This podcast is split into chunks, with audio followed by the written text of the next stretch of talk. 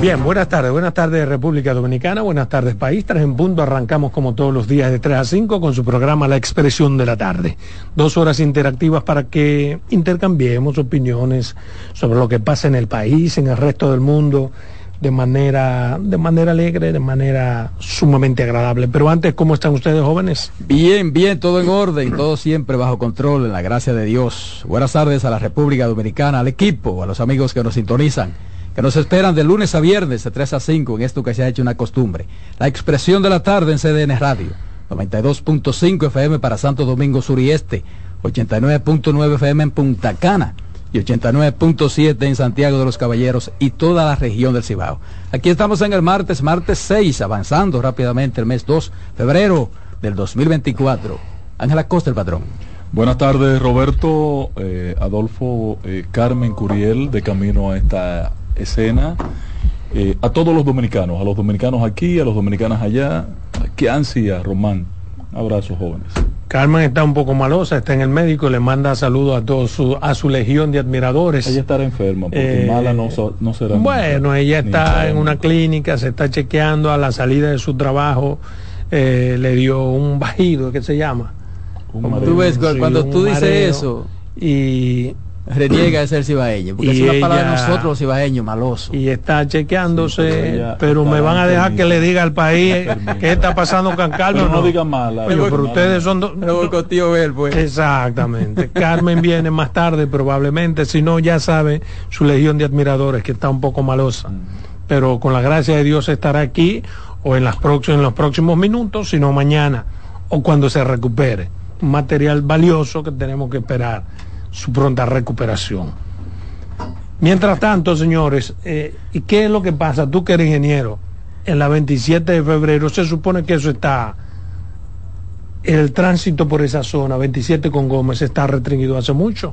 Y ahora veo un nuevo aviso de que será restringido. ¿Qué, qué más es lo que van a hacer? ¿Qué van a hacer no, No, no le vi sentido porque lo que están es preparándose para vaciar la zapata y el muro que ya está eh, siendo embarillado. Eh, veo una sobredimensión en esa estructura que están haciendo ahí, pero bien. No, voy a opinar, no voy a opinar. Claro, tú eres el ingeniero de la mesa. No voy a opinar, pero lo que están haciendo ahí, lo que están haciendo ahí no me gusta. No le veo sentido, pero bien. Ese muro eh, está en un área limitada, no veo por qué tengan que cerrar el tránsito más allá de ese tramo entre la Máximo Gómez y la puerta de entrada del Centro Olímpico Juan Pablo Duarte y además podrían irlo haciendo por parte porque no hay que vaciarlo todo al mismo tiempo. Está hablando un hombre que no va a opinar. Diga usted no, no, preguntarle, no, he que él dice que no le ve sentido. que él no, va a opinar. No, le veo sentido a la cantidad de acero que están colocando en ese muro, por lo menos en la zapata. Pero no va a opinar. No, vas a opinar. Qué bien, qué bien. Apoyo todo Cuando lo que quieras opinar sobre eso, me avisa que tengo unas cuantas preguntitas. Por favor. Eh, yo lo que no entendí, porque se supone que se va a restringir el tránsito por las áreas que ya están restringidas. lo, que lo que no entiendo es el anuncio, nueva vez avisando a las, a, a, las personas que no transiten por la vía y que tomen las vías alternas. Eso es lo que estamos Pero que haciendo. habla, creo, incluso en horas de la noche, creo que. En horas de la noche una intervención, que eso es lo que se ha estado haciendo. Hasta ahora. Porque eso está intervenido en horas de la noche y en horas de la mañana. Y en el día. De hecho, perdón, el carril de allá para acá, de, de, de norte a este, está interrumpido. Sí. Y se toma el otro carril y se luego se amplía un poco más adelante en el centro olímpico. Por eso es que no entiendo de qué se trata ahora.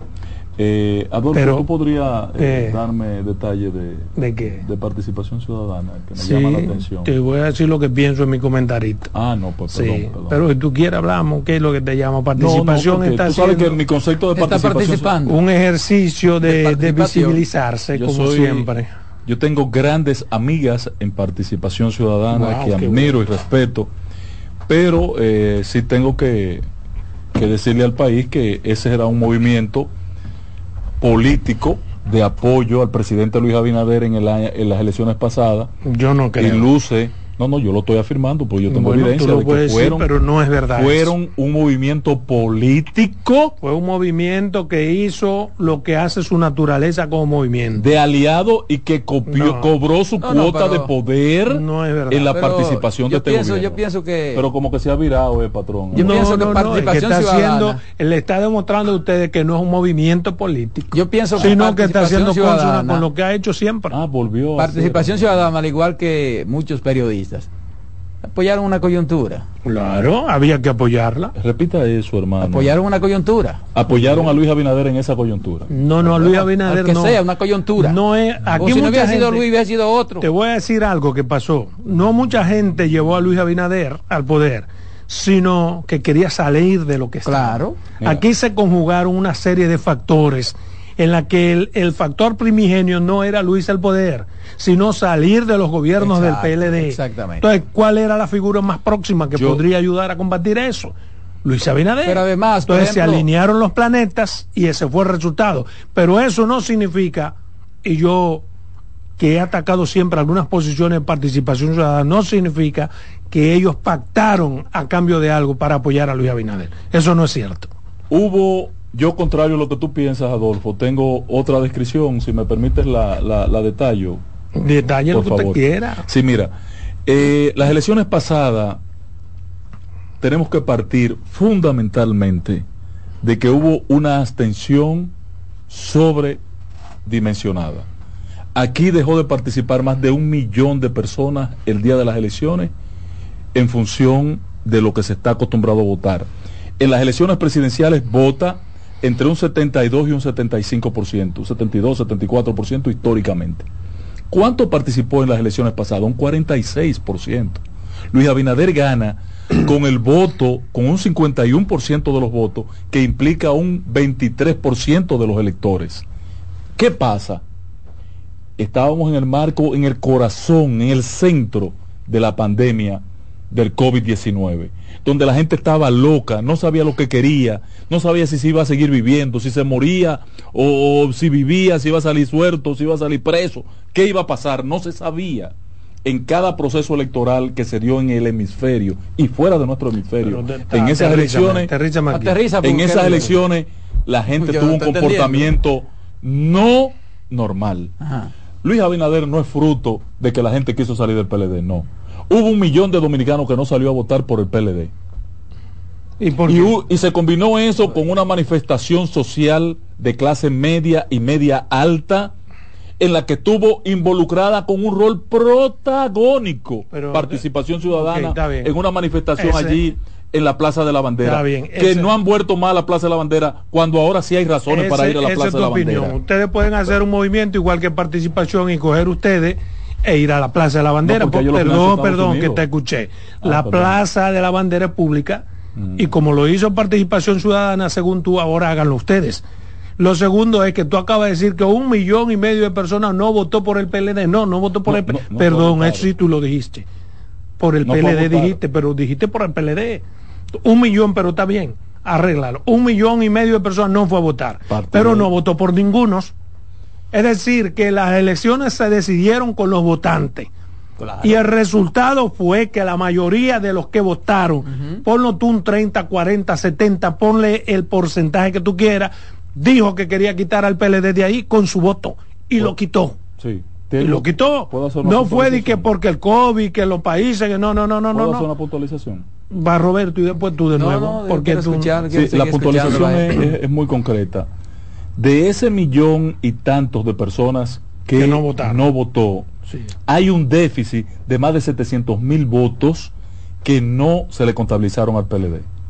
Por cuanto yo digo que de ese millón porque en las elecciones anteriores había sacado casi dos millones Sí, pero que eso no es ahora un millón no, señor, no me lo midas. Pero tú no estás hablando aquí, perdón, con dos estúpidos. Tú no lo puedes, perdóname, Robert. Tú no me lo puedes contabilizar como que los votos de los partidos son estáticos. Como que el partido que sacó dos millones este en estas elecciones a la próxima tiene que sacar dos millones y más. No necesariamente.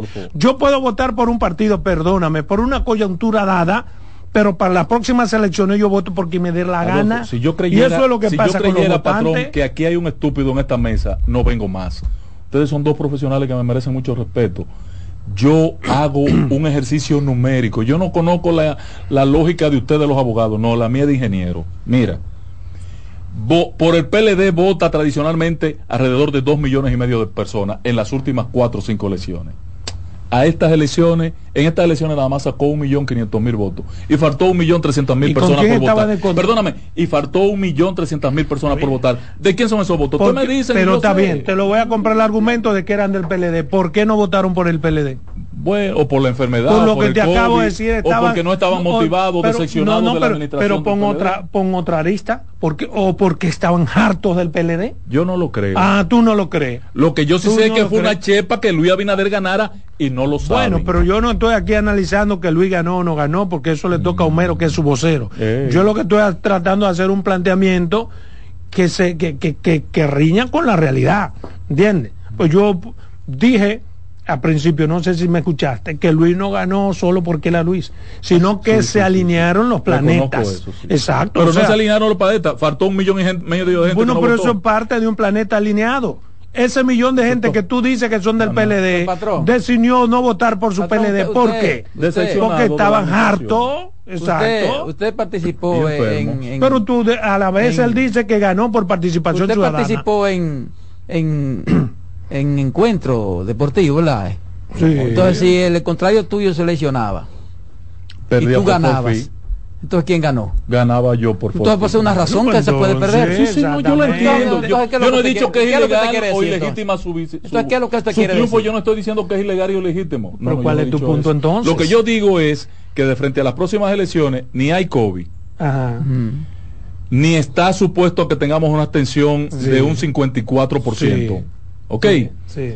Y la situación es que ya la idea de un cambio o que se es diferente no se la pueden meter a nadie. Perfecto, ahora en este pueblo. Ahora óyeme a mí. Todo. Para las próximas elecciones, si viene cierto, no, no, pero óyeme, Gracias, si viene cierto que no hay COVID ni nada de esas cosas para las próximas elecciones, no menos cierto es que hay un PLD menguado, que hay una fuerza del pueblo sacándole, restándole al PLD y que hay un presidente que todas las encuestas le dan un 60%. ¿Entiendes? Y los probables votantes, ese millón y medio que dejó de votar las pasadas, probablemente va a votar ahora. En ese.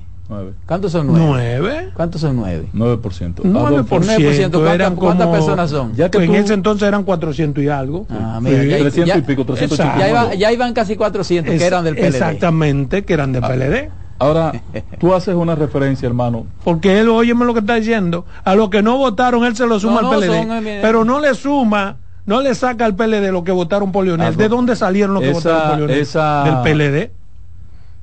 Ese movimiento político en las elecciones pasadas, participación ciudadana, hoy luce divorciado de Luis Abinader. ¿Por qué? ¿Qué está pasando?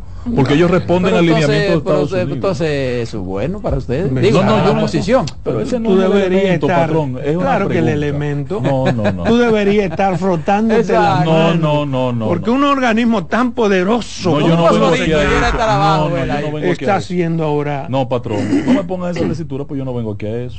Bueno, está bien, mira una cosa. Tú que eres de Santiago y yo del sur. Por allá por Santiago se ven los ovnis. ¿Y de dónde saca tú esa mierda, Adolfo? Hombre, Pero hay ovni en el país y lo tienen las autoridades, lo tienen callado. Tú que eres un hombre de Estado, ¿sabes de la presencia de ovnis en el bueno, país? Yo duermo viernes y sábado en La Vega y no he visto el primer ovni. ¿Cómo va a ser? ¿Tú no lo has visto? No, no lo he visto. El primer ovni no lo he visto. Y yo duermo en La Vega y el periodista que tú te refieres es de La Vega. Pero hermano, el problema es que si tú estás durmiendo no lo va a ver aunque yo, yo, Yo he visto varios. Varios. En películas. Sí. No, yo he visto mucho a partir de lo que es un ovni. pero la ah, pregunta, pero no es una volador la no identificado. Porque se han burlado de ese muchacho, le han sacado la lengua, le han dicho al presidente que no esté invitando disparatoso al... No, no, no, no, no. Él lo único que le ha preguntado al presidente, hay un comentario de que hay objetos no identificados en el país que han estado aquí. ¿Le ha hecho algún informe a usted las Fuerzas Armadas? Es correcto que le pregunte, quiere saber si hay una... Para mí fue una pregunta más. Yo que le doy seguimiento, yo soy un asiduo seguidor de ese tipo de los ovnis y de, las cosas, sí, yo sigo todo, todo lo que tiene. esa vaina? Sí, yo creo en ovnis, claro, claro. No solamente en ovnis, sino también en OSNI. ¿Entiendes? la gente sepa, ovnis son los objetos voladores no identificados, los ovnis son objetos sumergibles no identificados, yo creo que sí, mm. que hay fuerzas superiores a los seres humanos. Mm. Yo creo en eso, puede estar equivocado, mañana lo veremos. Y que hicieron la pirámide y todo eso. Ah, no, no, eso es otra cosa, pues yo estoy hablando de los ovnis, porque los objetos voladores no identificados no necesariamente significa extraterrestre.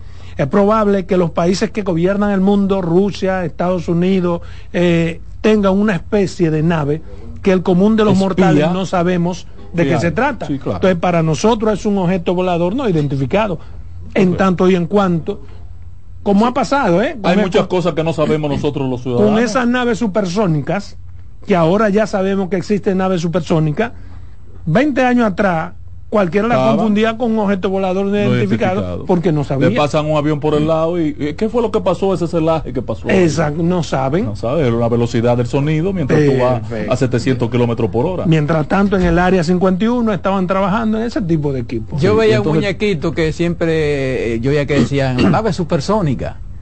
No, pero no estamos hablando. Sí, sí, sí, claro, claro, claro. Y, y, parecía todas esas cosas en los muñequitos. Y que, alguien se la ideó. Exacto. Para llevarla al muñequito. Exacto. Como cuando se inventaron la guerra de las galaxias, que hoy son una realidad y uno lo ve todo y dice, pero ven acá, todo lo que estaban pensando estaba hecho. Exacto, los y son tiene mucho que ver con todo eso. Entonces tú validas la, la pregunta de del amigo de la Vega, pero no la respuesta del presidente. Yo valido ambas cosas. El presidente si no sabe de eso, que él dio una respuesta ah, también. Pero le echó una vaina a, Carlos de Amor. No, porque él dijo, ¿qué es lo que dijo el presidente? Que él no sabía de eso. Que, no sabía de eso. Va a investigar. ¿Qué va a investigar? ¿Qué tú querías que diga el presidente?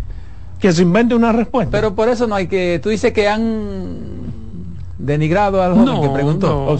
No, oh, no, no, Pero además, que, yo pienso que lo que había que preguntarle al joven es o sea, ¿Usted lo ha visto? no, que era lo que él quería saber, por qué él hizo esa pregunta. tenía algún tipo de real. si tú lo escucha, él le dice muy claro, presidente, lo invito para La Vega para que vaya al carnaval. Él no es alcalde para estar invitando al presidente, pero bueno.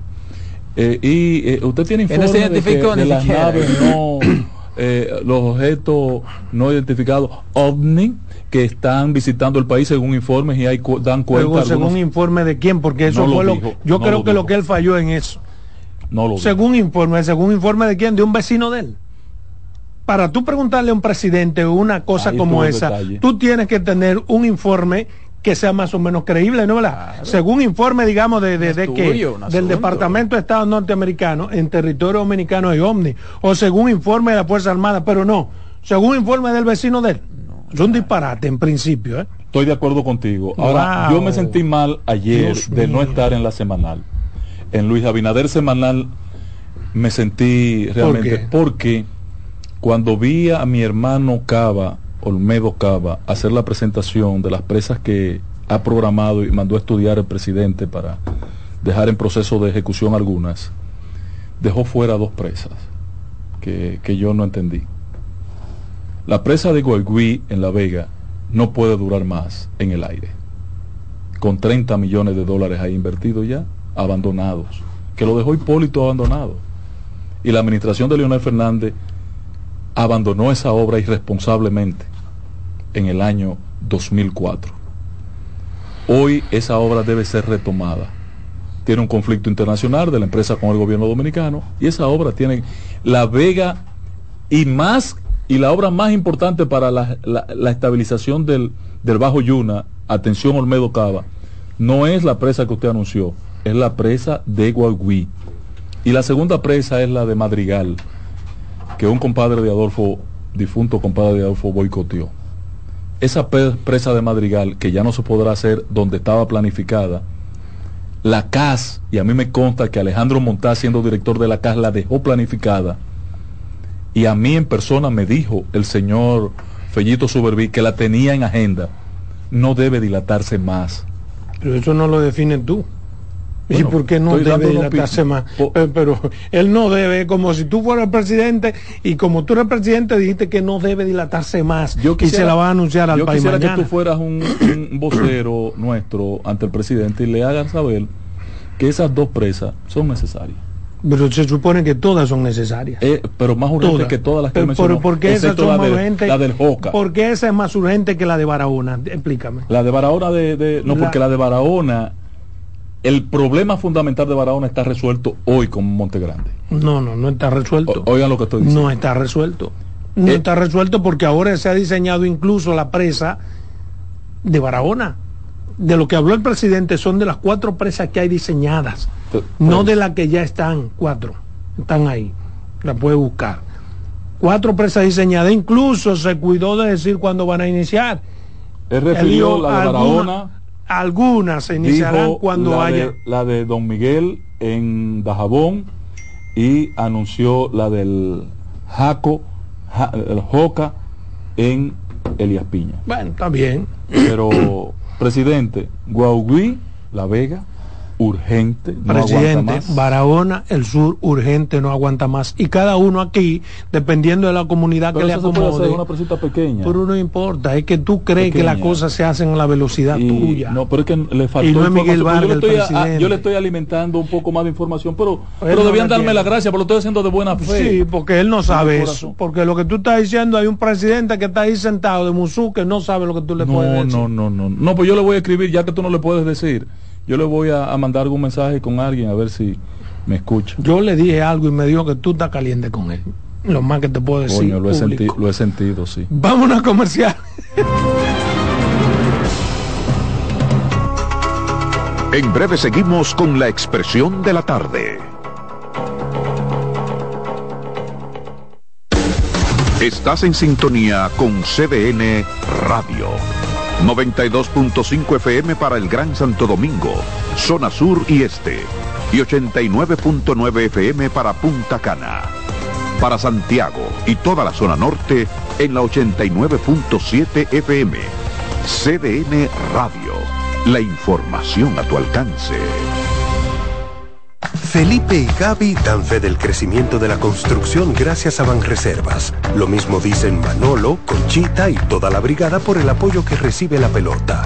Muchos también son testigos del apoyo al arte y la cultura, y ni hablar de los que se benefician del programa de pignoración de arroz, como don Héctor y su gente. Que les cuente Jessica, que realizó su sueño ecoturístico con la ayuda de Expo Fomenta Pymes Ban Reservas. Los sectores construcción, pymes, deporte, arte, cultura, turismo y agricultura saben que detrás de uno que avanza hay muchos más echando hacia adelante. Ban Reservas, el banco de todos los dominicanos. Buenas noches, buena suerte con Janessi Espinal es un programa de análisis para poner en contexto y en perspectiva el acontecer político, económico y social de los principales temas que impactan a la ciudadanía, complementado con entrevistas con figuras de relevancia de la vida nacional. Además contamos con secciones como Dinero Ideas, para orientar sobre la economía personal y salud mental, para ayudar en este determinante problema desde una óptica profesional y espiritual. Buenas noches, buena suerte con Janessi Espinal. De lunes a viernes de 7 a 8 de la noche por CDN Radio. Información a tu alcance. Contacto directo con la expresión de la tarde. Llama al 809-683-8790. 809-683-8791 y desde el interior sin cargos 1809-200-7777.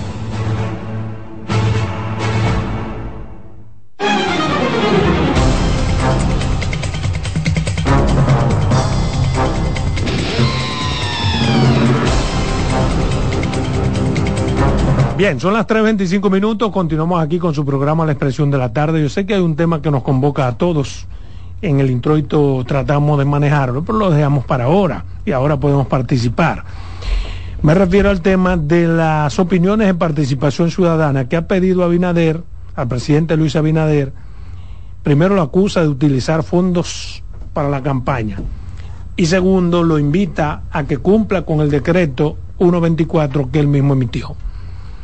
En principio, yo creo que tiene cierta lógica el pedimento, el pedido de participación ciudadana respecto de, eh, de pedirle al presidente que suspenda las propagandas violatorias al decreto 124.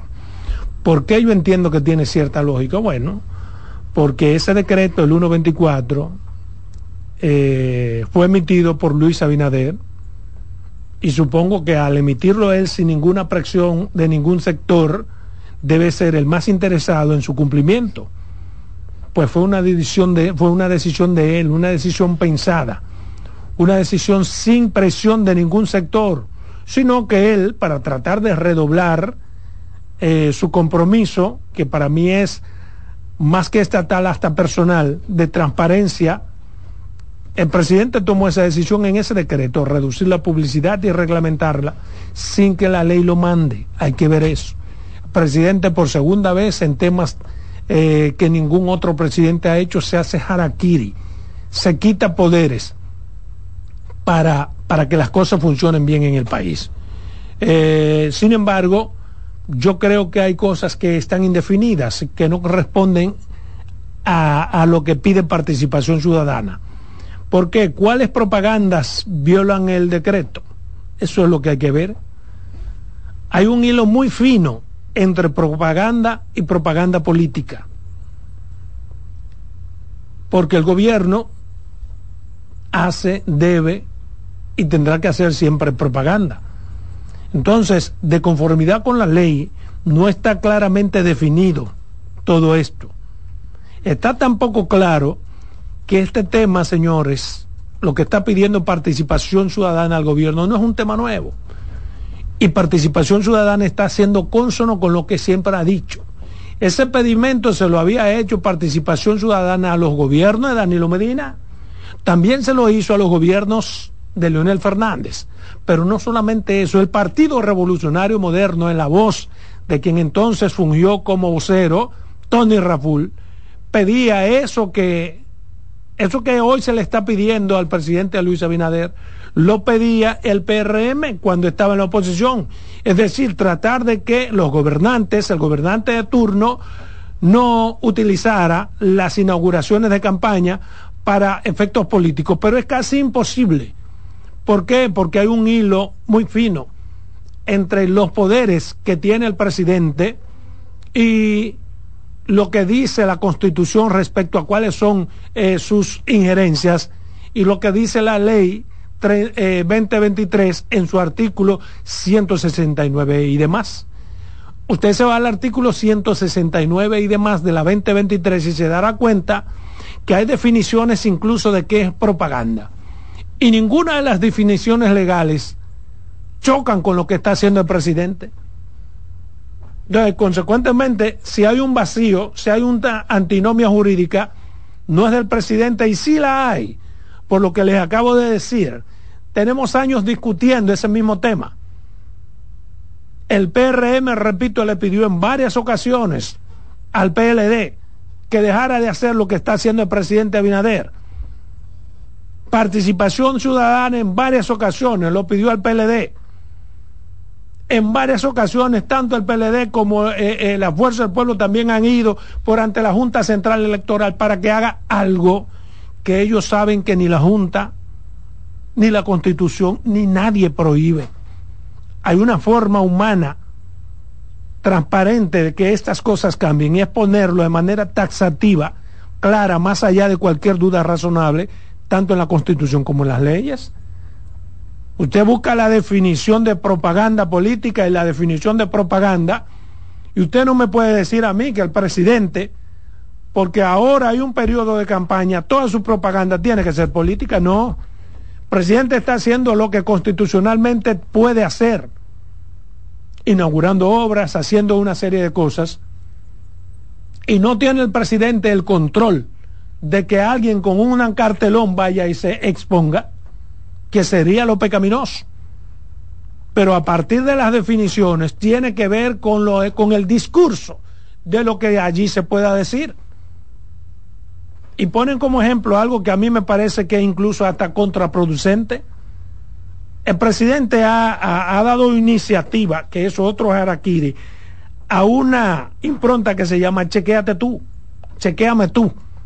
¿Qué es lo que hace el presidente, el gobierno con Chequéame tú? Inaugurar una plataforma en pleno periodo de campaña en la que cualquier ciudadano pueda meterse a ocultar cómo se manejan los fondos de propaganda o de, de publicidad de cualquiera de los ministerios. Eso lo está haciendo un presidente ahora en campaña. ¿Para qué?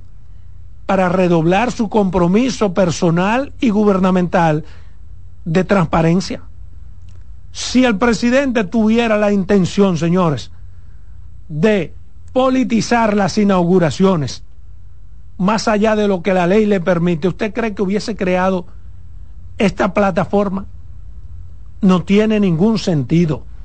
El único sentido que yo le puedo ver, que para mí es un antisentido, es que la politiquería arropa absolutamente todo y la oposición está haciendo hoy lo que antes hacía el gobierno y viceversa y se agarran de esos vicios, de esos vacíos que tienen nuestras leyes estipulados, estipulados en las leyes de manera abierta, de manera programada, precisamente para ellos, nuestros políticos de todos los partidos, no cumplir con la sociedad. Eso es lo que yo creo. Yo lo que pienso, Adolfo, es que, y es mi, muy particular lo que pienso, que el presidente Luis Abinader ha, ha sido exagerado con pretender mostrar la transparencia en un país como este. Porque crear, por ejemplo, esa plataforma en esta coyuntura, el presidente sabe que corre un riesgo importante. Con relación al asunto este de participación ciudadana y el decreto, yo tengo entendido que Carlos Pimentel, que es el director de compras y contrataciones, eh, tuvo mucho que ver con los preceptos que contiene este decreto. Entonces, Carlos Pimentel debiera ser la persona indicada para explicarle participación ciudadana. Eso que tú has externado, del hilo tan fino que existe en esta situación. La queja de participación ciudadana no es la existencia del decreto, sino que el decreto se hizo, pero eh, de manera olímpica se está violando. Y dice, y dice, por ejemplo, bajo la denominación, se, se puede, Adolfo, ¿El qué? Hacer la precisión de lo que dice participación ciudadana. Tú la estás haciendo. Tú hablas como que aquí se impiden alguna cosa. Pues, tú, siempre estás con ese show, ¿eh? Bajo la denominación chequéate tú, dice participación ciudadana. Exactamente. Bajo la denominación chequéate tú, el gobierno está pagando, pagando páginas y portadas de periódicos con una serie de informaciones de los, entre comillas, los logros gubernamentales, entre comillas, que no son otra cosa que propaganda electoral. Yo estoy de acuerdo con participación. Ah, ok, perfecto. Ahora entro yo. Ah, tú vas a seguir. Sí, son cuatro, pero podemos ir viendo una a una. Ok, vamos una por una. ¿En qué parte eso es propaganda política? promoviendo la gestión de gobierno de un presidente que está en no, No, no, no, no, no, no, es que la ley te establece. pero escúchame, no, espérate, vamos al paso. Es que no, no, no, no, es que ya quedamos claros en cuando la ley 60 días antes le, impide al presidente. Si tú no quieres estar claro, porque no quieres. ¿En qué parte eso que dice, chequeate tú, llama a la gente, invita a la gente a que vote por Luis por esos logros? Lo de 60 días Adolfo, te lo voy a ver en un ratico, ahora no. Segundo, participación ciudadana. En ese tema, usted no va a variar. Sí, pero no, él no va a variar. hacer una precisión a mi compañero y al país. Tú no vas a precisar nada, tú vas a querer politizar. El Ministerio de Agricultura, segundo, el Ministerio de Agricultura está pasando de manera frecuente en diversos programas y medios de comunicación radiales y televisivos un anuncio en el que sale el ministro Limber Cruz y otras personas con fotos del presidente agradeciendo el apoyo que éste ha dado a la producción alimentaria. ¿Qué es eso? ¿Propaganda de un presidente en reelección o no? No, claro que no. Tres. ¿Cómo que no, Adolfo? Propaganda de una gestión de gobierno. ¿De un presidente? No, pero que no está pidiendo que se reelija por esa está razón. con las fotos del presidente. Pero, ¿Y quién es el presidente? Ahora, si, en ese, si en ese spot te dice, por eso el presidente tiene que aparecer. O sea, no, deja de ser una intrínsecamente, no deja de ser una propaganda política. Ahora no, no una propaganda, tú dices, de reelección, netamente. Tercero, otra manera de estas violaciones es el anuncio a páginas completas en algunos periódicos promoviendo el crecimiento de las exportaciones y de las zonas francas. Eso es reelección, promover la exportación y la relación. Entonces es promoción, lo que está haciendo el Ministerio de Turismo. Eso es, promover el crecimiento institucional. ¿eh? Pero claro, está aquí. Cuatro, a, lo del Ministerio de Turismo me da mi chance de auditarlo, eh, esas estadísticas. En el cuatro, en las redes sociales el gobierno está promoviendo el plan, entre comillas, más salud y esperanza de vida. ¿En qué, donde se atribuye, político? Donde se atribuye el mérito de elevar la calidad de vida de los pacientes con hipertensión arterial y diabetes mellitus. Ahora, yo ¿Qué es lo que quiere participación ciudadana que haga un, gobierno cuando está en... No sé lo que quiere, no, yo lo que sé... O tú mismo, ¿qué es, lo que, ¿qué es lo que debe hacer un gobierno cuando hay un proceso? ¿Qué es lo que... sentarse en su casa. Cumplir con ese decreto. Sentarse en su casa. Nadie le puso ni siquiera hablar. Hasta la semana deberá eh, suspenderla, Luis. No, la semanal no, ah, pero no, la semanal no, oh. digo yo. Pero eso es uso de los recursos del Estado. No pueden esconderlo. Pero además, Adolfo hizo una referencia de que por qué participación ciudadana insiste en que el gobierno está haciendo uso de los recursos del Estado. Yo voy a invitar a mi compañero. Sin embargo, el PLD en, la, en la muestra, sin embargo, para que tú veas cómo son las contradicciones, sin embargo, lo que predenuncia como no está nada de eso. Nada, porque es que están nada de eso. están divorciados. Lo que el PLD está diciendo es que Tony Peñaguaba, que eso sí yo estoy de acuerdo con el PLD. Que no debe ir. En esa actividad yo estoy de acuerdo, porque sea una actividad que es del Estado, que es del gobierno, que es para todos los ciudadanos, usted meterse como candidato, que tengo entendido que él ni siquiera fue invitado, sino que apareció, quiso capitalizar ese escenario. Eso, sí es penado. Eso no se puede hacer. Sí.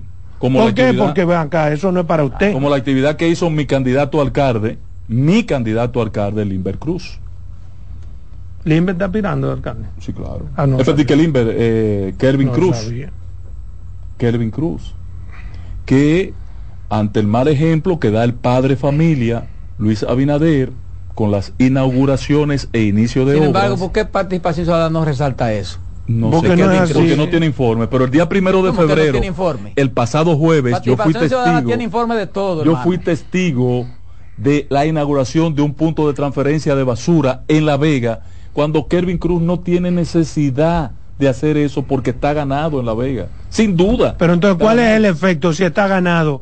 ¿Por qué no hacerlo? Seguir los pasos del presidente que está incumpliendo la ley impunemente. entonces, el como el padre de familia lo hace, lo hace el hijo, siguiendo los malos pasos. Pues yo, soy un idiota y el único inteligente Luis.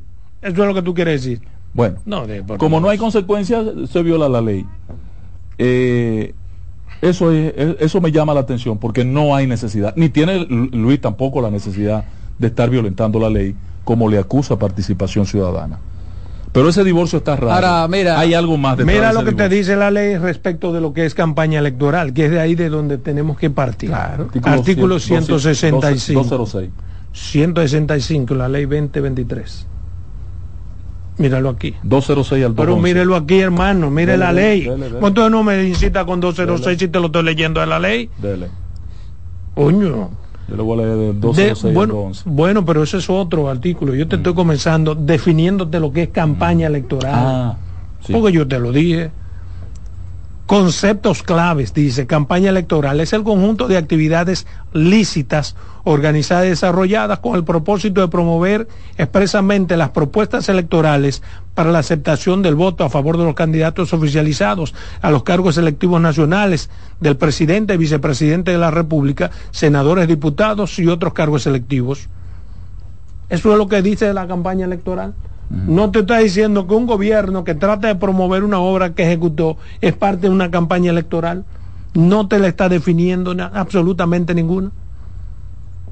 Entonces, eso es lo que te digo. Por eso que yo digo que hay un filo, hay un, un, un, filo y un fino hilo entre lo que la ley debería establecer para que eso que dices tú y para lo que piensa participación ciudadana se pueda configurar Yo no sé si tú me entiendes. claro, tú pones un concepto que parece estar divorciado en la ley. Perfecto, entonces. Ahí tú tendrías razón. Eh, perfecto. Pero eso es un problema de la ley. Pero, ¿y a, y, a quién le vamos a dar la supremacía? ¿A lo que quieran los partidos o a lo que diga la ley?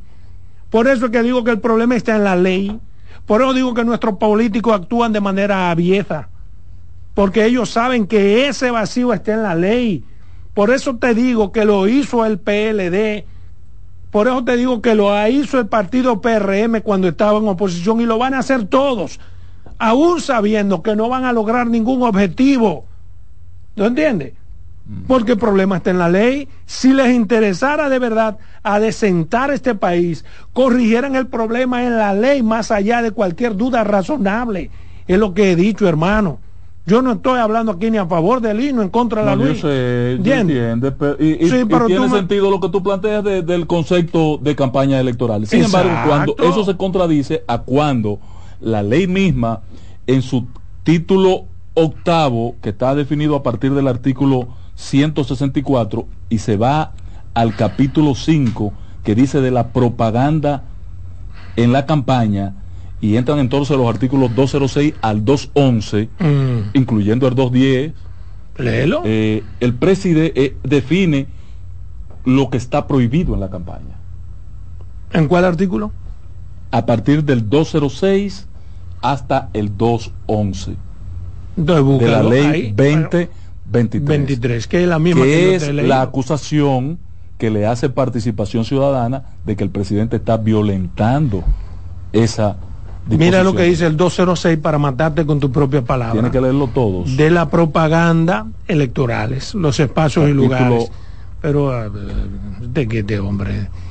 Bienes de dominio público, donde no se hace propaganda, es lo que está diciendo el 206, mm. en los alcantarillados, en las instalaciones para distribución de agua potable, en cisternas, bombas, redes de distribución, instalaciones y plantas, líneas de conducción, instalaciones eléctricas.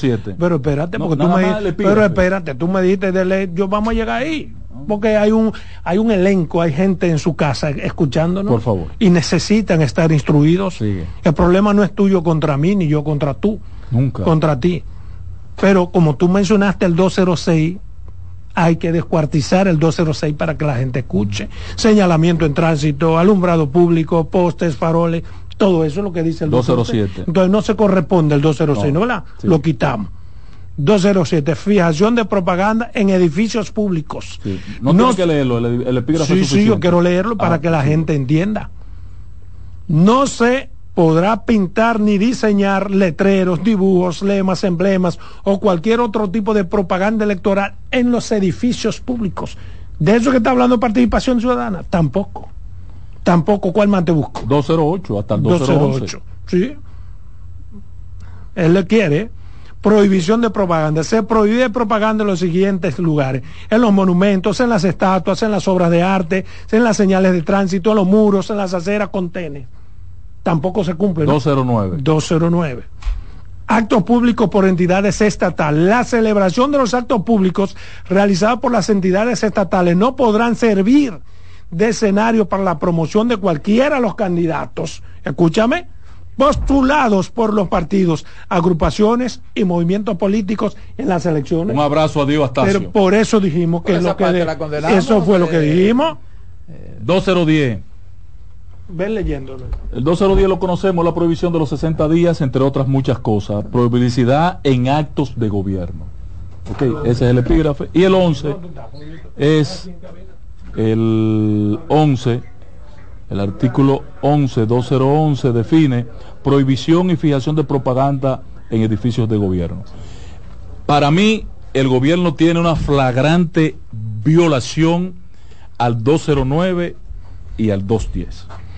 Bueno, no sé por qué participación ciudadana lo amplió del 206 al 211. Sin embargo, pero el 29 y el 210 no hay duda. Esa participación ciudadana es la que tú dices que es funge como apéndice No, no, lo que me llama la atención es que ahora no Ahora, porque tú comulgaste, porque hizo algo con lo que tú estás de acuerdo. No, no, no, es que así no es. Mi preocupación es... Vamos a ver qué piensa. Buenas tardes. participación ciudadana? No, que cambió ahora. Lo que está de acuerdo contigo cambió. Buenas tardes. ¿Cómo están? Bien. ¿Cómo están ustedes? Bien. Mira, eso, eso no es más que un asunto politiquero. Porque entonces se va a detener, se va a detener, patrón, el país. El presidente no va a inaugurar lo que está terminado hasta que no pasen las elecciones. Sí. Entonces, las instituciones, por ejemplo, cuando terminan una obra, aunque no haya campaña política, siempre hacen propaganda de lo que hacen. La CAS, obra pública, siempre hay un anuncio diciendo terminamos esta carretera, hicimos aquello. Entonces está prohibido que el presidente haga lo mismo promocionando que ya terminó una obra. No, no, patrón, porque las únicas actividades que hace el gobierno no es inaugurar obra o iniciar Pero ¿Cuál es la actividad que está haciendo Abinader dentro de una inauguración? Es lo mismo. Siéntese por ahí, no le tenga miedo aquí a Adolfo Salomón. Preséntelo. Encuentra con nosotros el ingeniero es lo, Herrera, viceministro, Roberto Herrera, viceministro de Fiscalización de Obras Públicas. Vámonos eh, entonces a una pausa comercial para darle 10 minutos a Roberto Herrera sobre cosas Después dar los 15 míos también. En breve seguimos con la expresión de la tarde. Estás en sintonía con CDN Radio. 92.5 FM para el Gran Santo Domingo, zona sur y este y 89.9 FM para Punta Cana. Para Santiago y toda la zona norte en la 89.7 FM. CDN Radio. La información a tu alcance. Felipe y Gaby dan fe del crecimiento de la construcción gracias a Banreservas. Lo mismo dicen Manolo, Conchita y toda la brigada por el apoyo que recibe la pelota. Muchos también son testigos del apoyo al arte y la cultura, y ni hablar de los que se benefician del programa de pignoración de arroz, como don Héctor y su gente. Que les cuente Jessica, que realizó su sueño ecoturístico con la ayuda de Expo Fomenta Pymes Reservas. Los sectores construcción, pymes, deporte, arte, cultura, turismo y agricultura saben que detrás de uno que avanza hay muchos más echando hacia adelante. Reservas, el banco de todos los dominicanos. El primer programa interactivo de deportes sigue en CDN Radio. De lunes a viernes de 5 a 7 de la tarde, un grupo de expertos responden a tus inquietudes, además de entrevistas, análisis y resultados en el único programa radial cuyo guion haces tú. La voz del fanático por CDN Radio. Estás en sintonía con CDN Radio. 92.5 FM para el Gran Santo Domingo, zona sur y este y 89.9 FM para Punta Cana. Para Santiago y toda la zona norte en la 89.7 FM. CDN Radio. La información a tu alcance. Disfruta cada mañana de un verdadero matutino deportivo. Jensen Pujols, Satoshi Terrero. Eh, hay un, elemento de competencia. Fácilmente que hace un desorden aquí. Te traen los resultados, análisis y pronósticos deportivos, así como interesantes entrevistas con nuestros peloteros destacados en las grandes ligas y personajes ligados al mundo deportivo nacional e internacional. Mañana Deportiva, de lunes a viernes, de 7 a 9 de la mañana, por CDN Radio. Contacto directo con la expresión de la tarde. Llama al 809-683-8790. 809-683-8791. Y desde el interior sin cargos, 1-809-200-7777.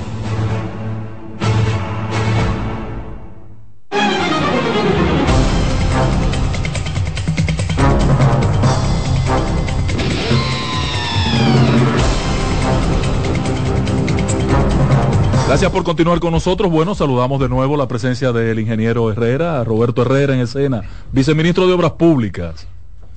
Bienvenido, patrón. Gracias, gracias, Ángel Salomón. Y gracias a todos y gracias al país. A Mira, yo quiero comenzar una vez ametrallándote. Yo quiero preguntarte, eh, ese peaje nuevo, ustedes dicen que estará listo para abril. Claro.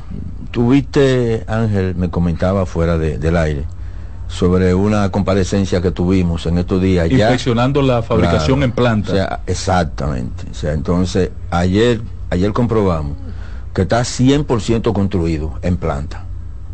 ¿En qué fase estamos? apurar la fase de excavación que de corte de corte que había que hacer para entregarle ya a la empresa que va a instalarlo el terreno con las cotas que corresponden por eso estamos tan seguros. que la parte de obra pública solo es esa, o sea, allanar el espacio. No, no, no, no, no, no. Obra pública tiene toda la responsabilidad. Pasa que hay subcontratos, hay la empresa Mar, que es la contratista de toda esa área, subcontrató otra empresa para la parte metálica del peaje. Esos contratos se licitaron. Pero claro, esos son contratos licitados hace mm. muchísimos años, evidentemente. incluso, incluso validado y corregido y evaluado por la ley. En esta administración. Claro, por una ley, la ley 118. En el caso de ese peaje, ¿qué dimensión va a tener? Porque yo no veo la forma de resolver el problema de cruzar Pedro Brán, señores. Que el tapón que se arma en Pedro Brán es un desorden de loco. Si no se hace un par de elevado y se le da solución vial también a Pedro Brán, además de mover el peaje un poco más adelante. Mira, el peaje como tal va a sobrepasar los 20 carriles se está construyendo, sí, porque tú tienes que construir pensando en lo que tiene ahora y en lo que viene dentro de 10, 15 o 20 años, para no tener los problemas que hemos tenido con algunas vías, por ejemplo, como la República de Colombia, que hoy tenemos el problemazo que tenemos. que yo creo que ustedes dejaron demasiado espacio en vez de hacer carriles. Y lo que pasó también con lo de con lo de San Isidro, que ahora tuvimos que meter ocho carriles peleando con la gente, desbaratando Cerraron los, pasos y le volvieron a abrir los pasos. Había que hacerlo. Pero, pero el peaje tendrá sobre 20, 20, 24 carriles y estamos haciendo todo lo humanamente posible para que en abril el señor ministro y el señor presidente puedan inaugurarlo. Eh, no, pero no dentro de los 60 días, Herrera. Mira una cosa. ¿El ministro no eh, tendrá licencia de qué abril?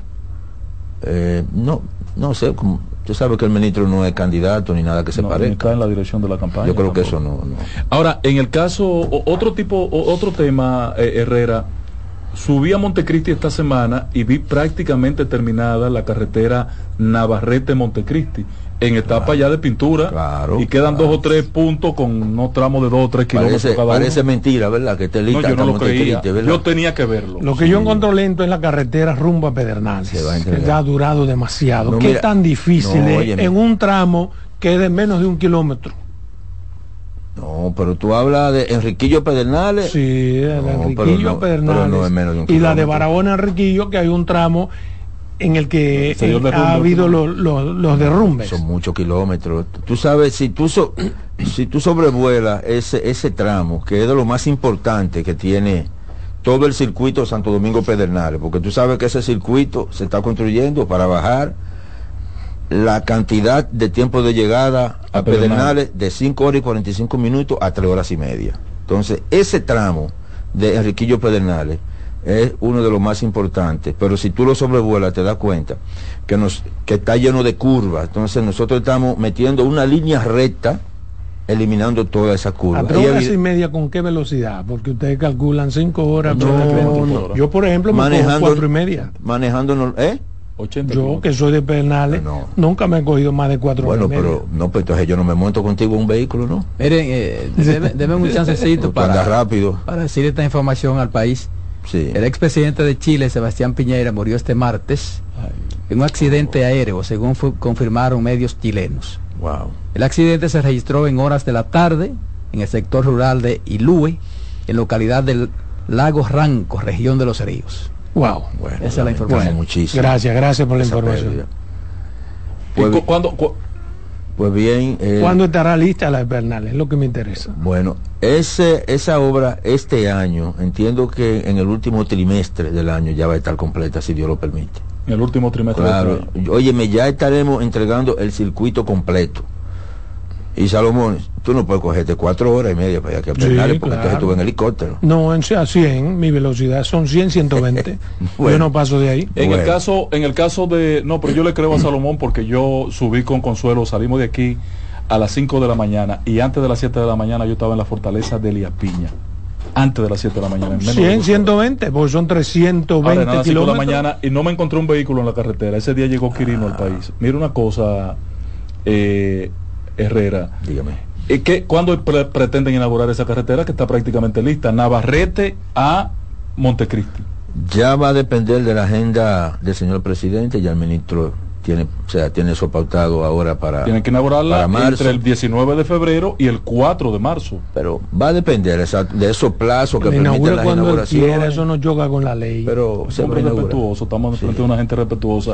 Y en el caso de La Vega a Santiago y de La Vega al cruce de San Francisco de Macorís. Mira, el tramo. Eh, eh, ¿Y, por qué eso se ha retrasado tanto? Porque ustedes arrancaron con una velocidad que debía estar terminado ese tramo primero que la entrada de Santiago. Óyeme, acuérdate que el autopista Duarte que estamos haciendo, y acuérdate que la estamos llevando de cuatro a seis carriles, construyendo varios puentes en el camino. Nosotros, el tramo que va desde Santiago hasta la entrada de Jarabacoa, te lo entregamos ahora ya completo, en marzo, marzo-abril, completo ya con sus seis carriles. ahí faltan cuatro o cinco kilómetros por trabajar. Con sus seis carriles. Y, el peaje de la penda que está atrasado. Y con los puentes, y con los puentes que lleva. Ahora ya el tramo que va hasta la entrada de San Francisco ya, yo entiendo que en el segundo semestre del año. Segundo o segundo trimestre. No, no, semestre, o sea, ya de junio, junio, agosto, septiembre, entonces se entrega ese otro tramo.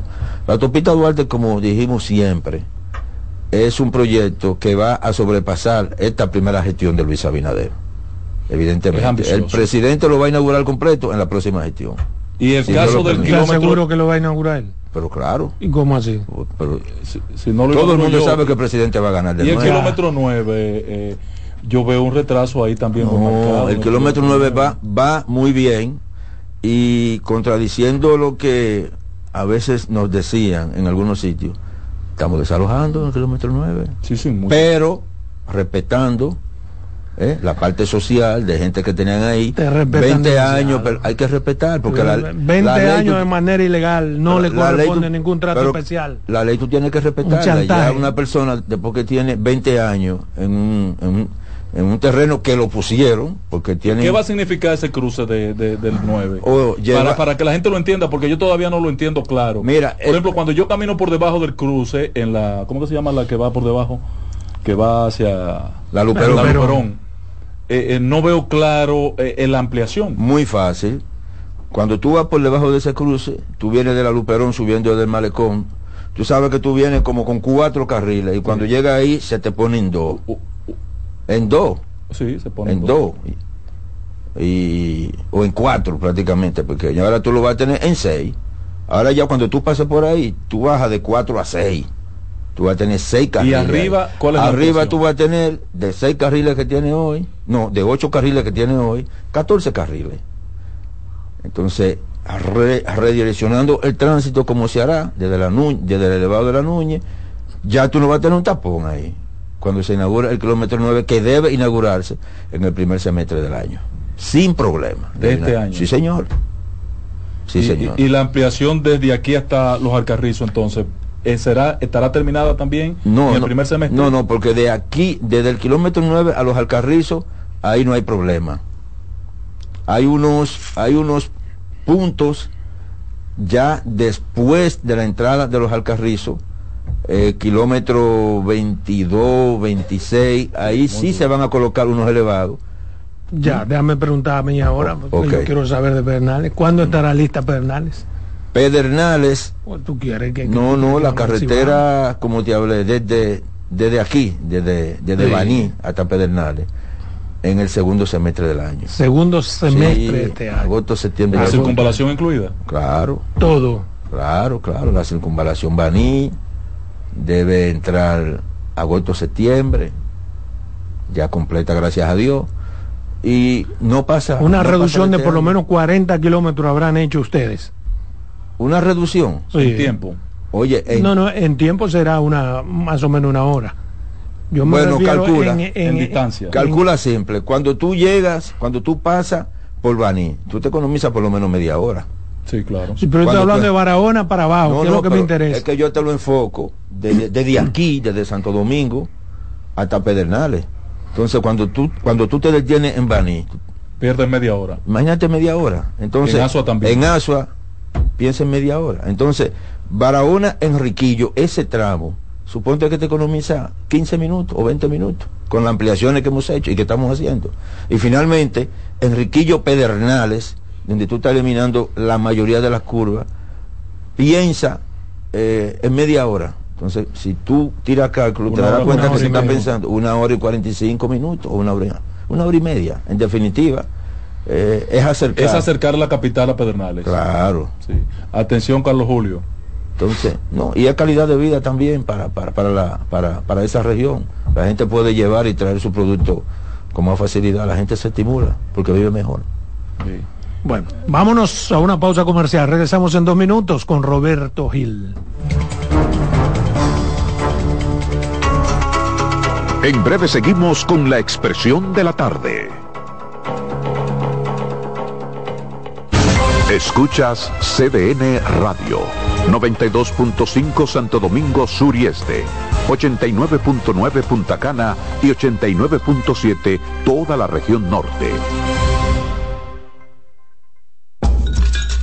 Un ama de casa, una periodista, un reportero y un productor comparten la mesa para servirnos todas las informaciones y el entretenimiento que caben en el plato del día.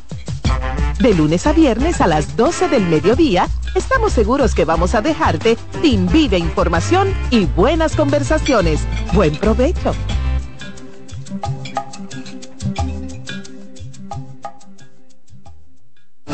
Usted escucha la expresión de la tarde por CDN Radio. La información a su alcance. En CDN Radio, un breve informativo. El expresidente de Chile, Sebastián Piñeira, de 74 años, ha muerto este martes después de que el helicóptero en el que viajaba sufriera un accidente, al parecer debido a las fuertes lluvias. En otro orden, miembros retirados de la Policía Nacional protestan a las afueras del Ministerio de Hacienda en reclamo del pago de sus indemnizaciones laborales. Amplíe estas y otras informaciones en nuestra página web www.cdn.com.do. CDN Radio. Información a tu alcance.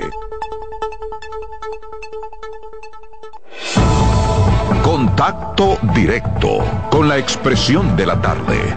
Llama al 809-683-8790. 809-683-8791. Y desde el interior sin cargos, 1-809-200-7777.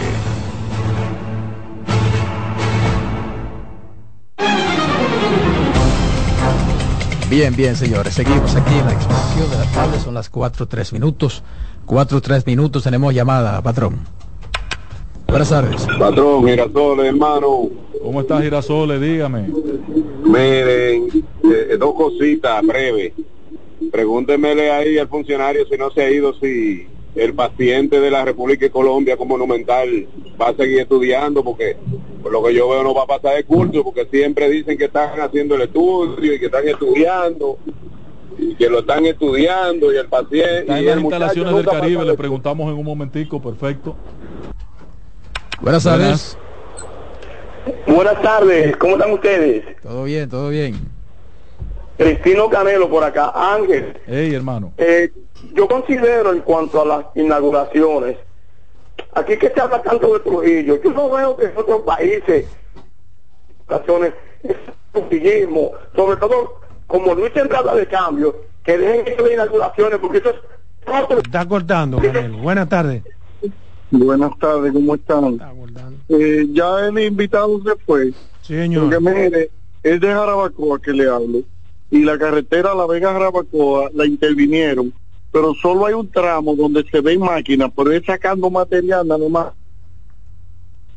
porque no hay ningún otro tramo que estén haciendo más Hablamos con él de eso y se comprometió a darnos los detalles en la próxima entrevista. Óigame, eso es una gran cera lo que le han abierto ahí, esa, esa curva de la Virgen ahí. Eso es lo único que están haciendo, comiéndose la loma ahí y, y el, la curva que han hecho ahí, mire, ahí van a sacar material de esa gente. Que, que la mitad... A mí lo único que no me gusta de eso es que se ve desorganizado el trabajo muy desorganizado. Buenas tardes. Patrón, yo le quería decir sobre los equipos de alta tecnología que encontrarán ayer en, en la Victoria, parábolas, servidores de internet, pero ahí mismo meten el, el caramelito envenenado de que están arreglando la cárcel La Parra. Pero no apareció un votado, no apareció un comandante, un director de prisiones en su casa. Usted sabe lo que encontraron esa gente eh, eh, en esa cárcel, desde celulares, eh, parábolas, servidores de internet, eso no es posible. Mandame una parábola de eso, yo necesito. Nosotros dijimos, fijamos posición ayer en torno a ese tema. Bueno, Roberto. Sí, es mi turno. Muchas gracias. otra llamada. Buenas tardes. Buenas.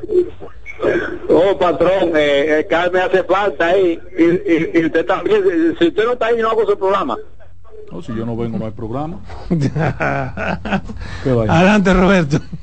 No me mire así, Roberto. Hay que, hay que, estar vivo. Muchas gracias. Gracias a los amigos que siempre participan con nosotros aquí en la expresión de la tarde. Miren, yo voy a seguir abordando aquí el tema de las reformas estructurales que requiere el país, pero sobre todo aquellas que garanticen la institucionalidad del Estado.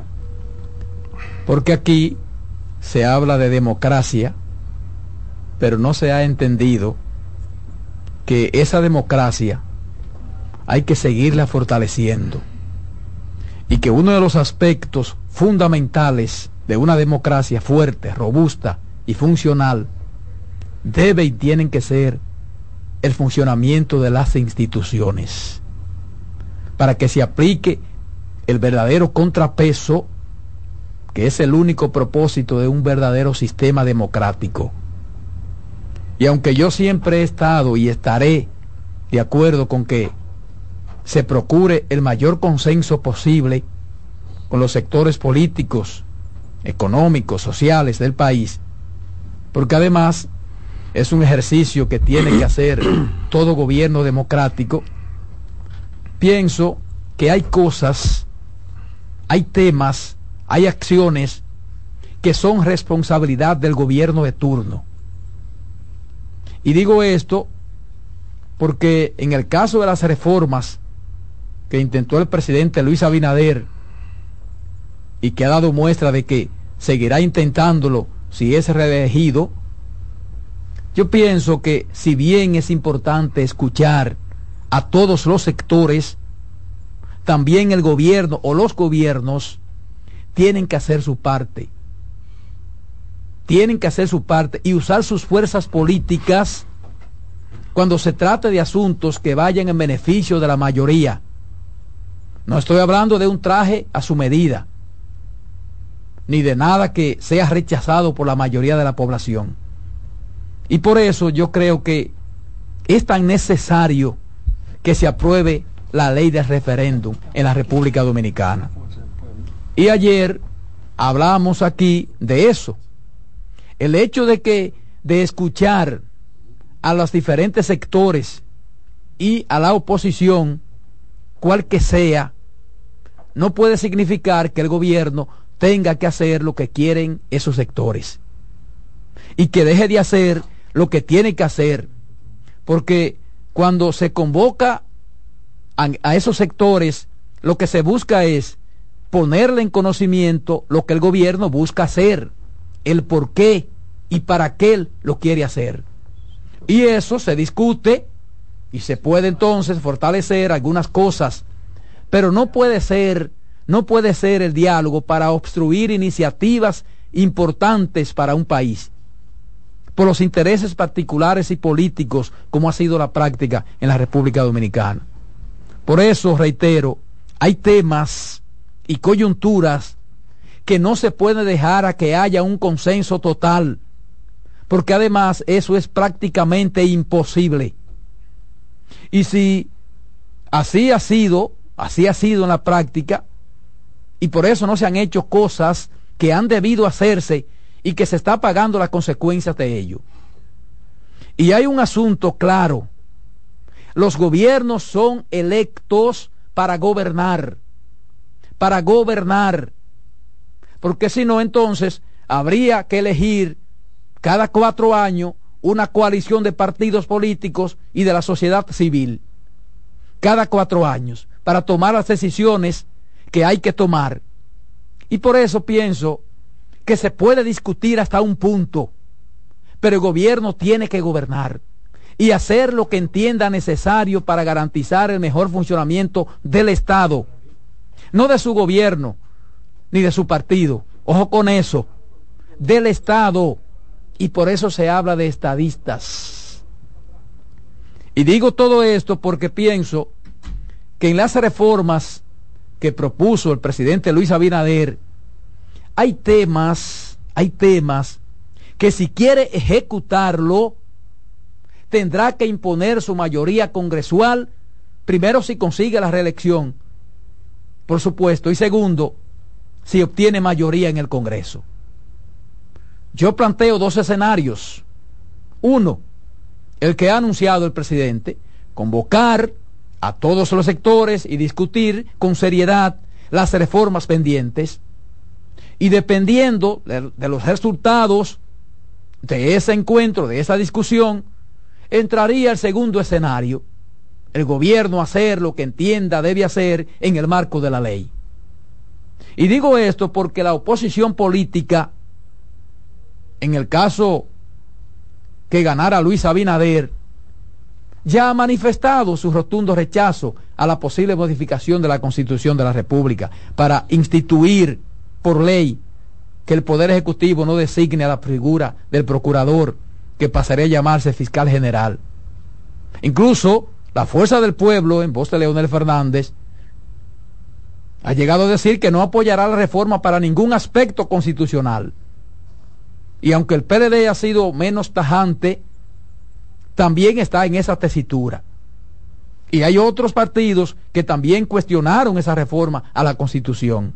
Entonces, con ese panorama yo pienso que el presidente Luis Abinader, en un segundo posible mandato, no puede hacerse muchas ilusiones de que va a lograr el consenso, sobre todo para lo que tienen que ver con una reforma a la Constitución, que yo pienso que es necesaria.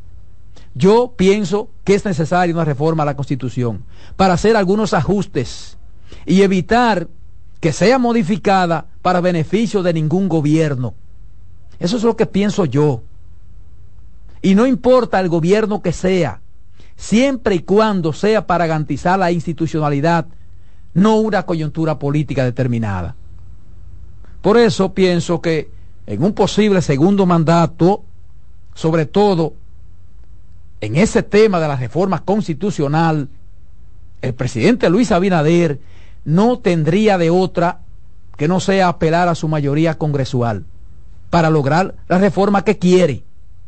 Y que estoy seguro va a concitar la aprobación de la gran mayoría de los sectores, porque contrario a otras ocasiones, no se va a tratar de que el presidente de turno se vaya a hacer un traje a su medida, como han hecho en otras modificaciones a la Carta Magna.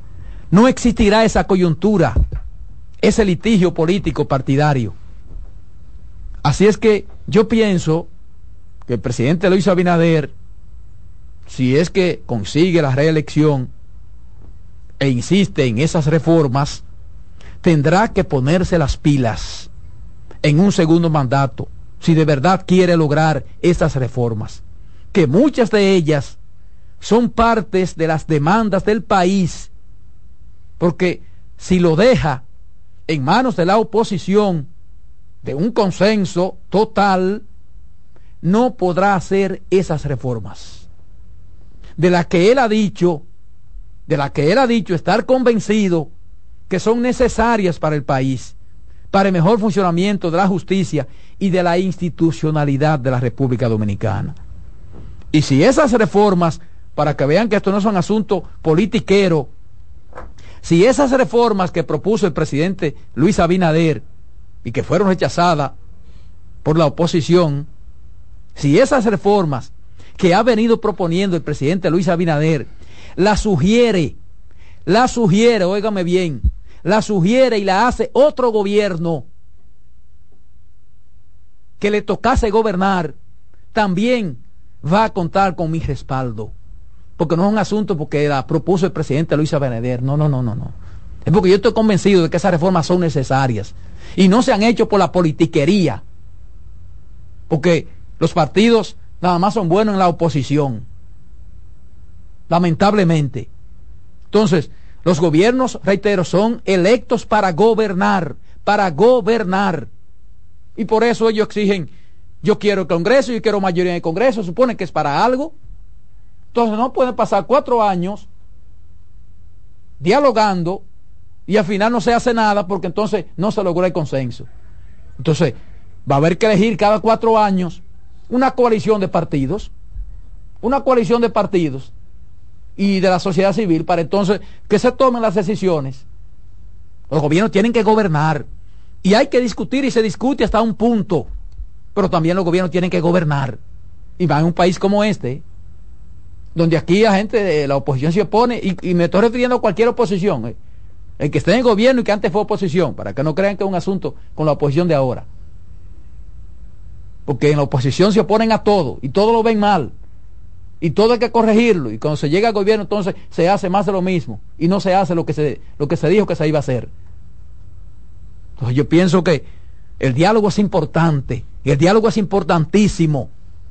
Pero el diálogo tiene un punto también. Porque el diálogo no puede ser para obstruir las iniciativas de los gobiernos, como ha sido la práctica. Entonces los gobiernos tienen que gobernar. Porque cuando yo voto por un presidente, cuando yo voto por un presidente, voto para que ese presidente gobierne. No para que ese presidente se siente allí con un grupo a no, a no llegar a ningún acuerdo. No, no, yo no voto por eso. Yo voto para que un gobierno gobierne. Y si gobierna mal, entonces lo sacamos. Tan sencillo como eso. Reitero, el diálogo es importante, pero hasta un punto. El gobierno tiene que gobernar. Esa, es la responsabilidad y la diferencia de un gobierno de otro. ¿Cuál es la diferencia de un gobierno con otro? Si va a ser lo mismo, llega otro, entonces también tiene que comenzar a discutir con todo el mundo para pasar el tiempo en esa, en esa discutidera y nada. Todos los gobiernos tienen que gobernar, porque ellos van con un programa y con sus planes de hacer cosas. Y han llegado, la mayoría han llegado con mayoría en el Congreso, que han podido hacer lo que, las cosas, y reitero, en beneficio del país. No estoy hablando para implantar una dictadura, ni para hacerse un traje a su medida, ni para modificar la constitución para, para beneficiarse de ellos. No, estoy hablando de eso. Estoy hablando de las reformas que requiere el país, sobre todo las reformas para la institucionalidad, de, la que tantos hablan los políticos y del sistema democrático. Ese es el verdadero sistema democrático, cuando las instituciones funcionan. Cuando las instituciones funcionan, esa es la democracia. No la pendejada que quieren venderle a uno de democracia. Entonces así no puede ser. Así no puede ser. Bueno, presidente, si usted tiene un segundo mandato, convoque inmediatamente y reúna. Usted verá. Y usted verá que nos vamos a pasar todos los años discutiendo y dándole larga y al final no se logra nada. Entonces los gobiernos tienen que gobernar. Tienen que gobernar. Ahí hay un libro escrito en diálogo. Libro escrito en diálogo hay ahí. ¿Y qué ha pasado? Y hay 70 mil pactos y diálogo ahí engavetado y guardado. Y vamos a seguir con eso. Vamos a seguir con esa vaina. Entonces yo pienso que así no puede ser. Así no puede ser. Los gobiernos se eligen para gobernar y para hacer la diferencia, como la prometen ellos.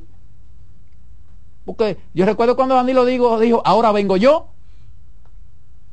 Ahora vengo yo. O sea, vengo yo a hacer las cosas diferentes, mejor. Entonces eso es, para eso que uno vota. Entonces después hay que pasarse los cuatro años discutiendo y hablando de lo mismo. De lo mismo. Cada cuatro años hablando de los mismos temas, las mismas reformas, de la misma vaina. No, bueno, por así no puede ser. Así no puede ser. Los gobiernos son para gobernar. Usted democrático convoca, le plantea los temas, yo quiero hacer esto, para esto, por esto. ¿Cuáles son los aportes de ustedes? Pero si no, yo voy a hacer esto. Porque esto beneficia, se comprobó que beneficia a la mayoría, vamos a hacerlo. Vamos a hacerlo. Ah, no, pero no. Entonces después viene el que, que se opuso, cuando era oposición, valga la redundancia, entonces viene a querer también discutir eso mismo con la oposición que era presidente antes. ¿Qué relajo es este?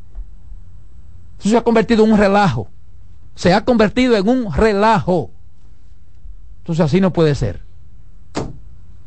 Dale, Román.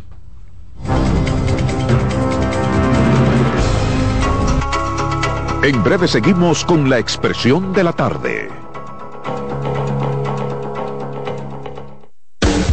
Estás en sintonía con CDN Radio. 92.5 FM para el Gran Santo Domingo, zona sur y este. Y 89.9 FM para Punta Cana. Para Santiago y toda la zona norte en la 89.7 FM. CDN Radio. La información a tu alcance. Reyes con mucho más variedad. El periodista más versátil de la Radio Nacional. Reyes con mucho más variedad que hay que oír. Todos los segmentos, informaciones y premios que solo él te brinda con alegría. Reyes con mucho más variedad. El programa que lo tiene todo. Oh. Reyes Guzmán con mucho más variedad a las 2 por CDN Radio. Lo que hay que oír. Enterados, un espacio que analiza los hechos nacionales e internacionales y te ofrece todas las informaciones de forma precisa y objetiva. Enterados, comentarios, análisis y orientación. Con los periodistas Albanelli Familia y Wilkin Amador. Todos los sábados de 7 a 9 de la mañana por CDN Radio. Usted escucha la expresión de la tarde por CDN Radio. La información a su alcance. Todos los domingos de 3 a 5 de la tarde, mi cita es con ustedes a través de CDN Radio en La Peña y Trova con Claudio. Aquí estuvo la lluvia y preguntó por ti. Contacto directo con la expresión de la tarde. Llama al 809-683-8790. 809-683-8791. Y desde el interior sin cargos, 1-809-200-7777.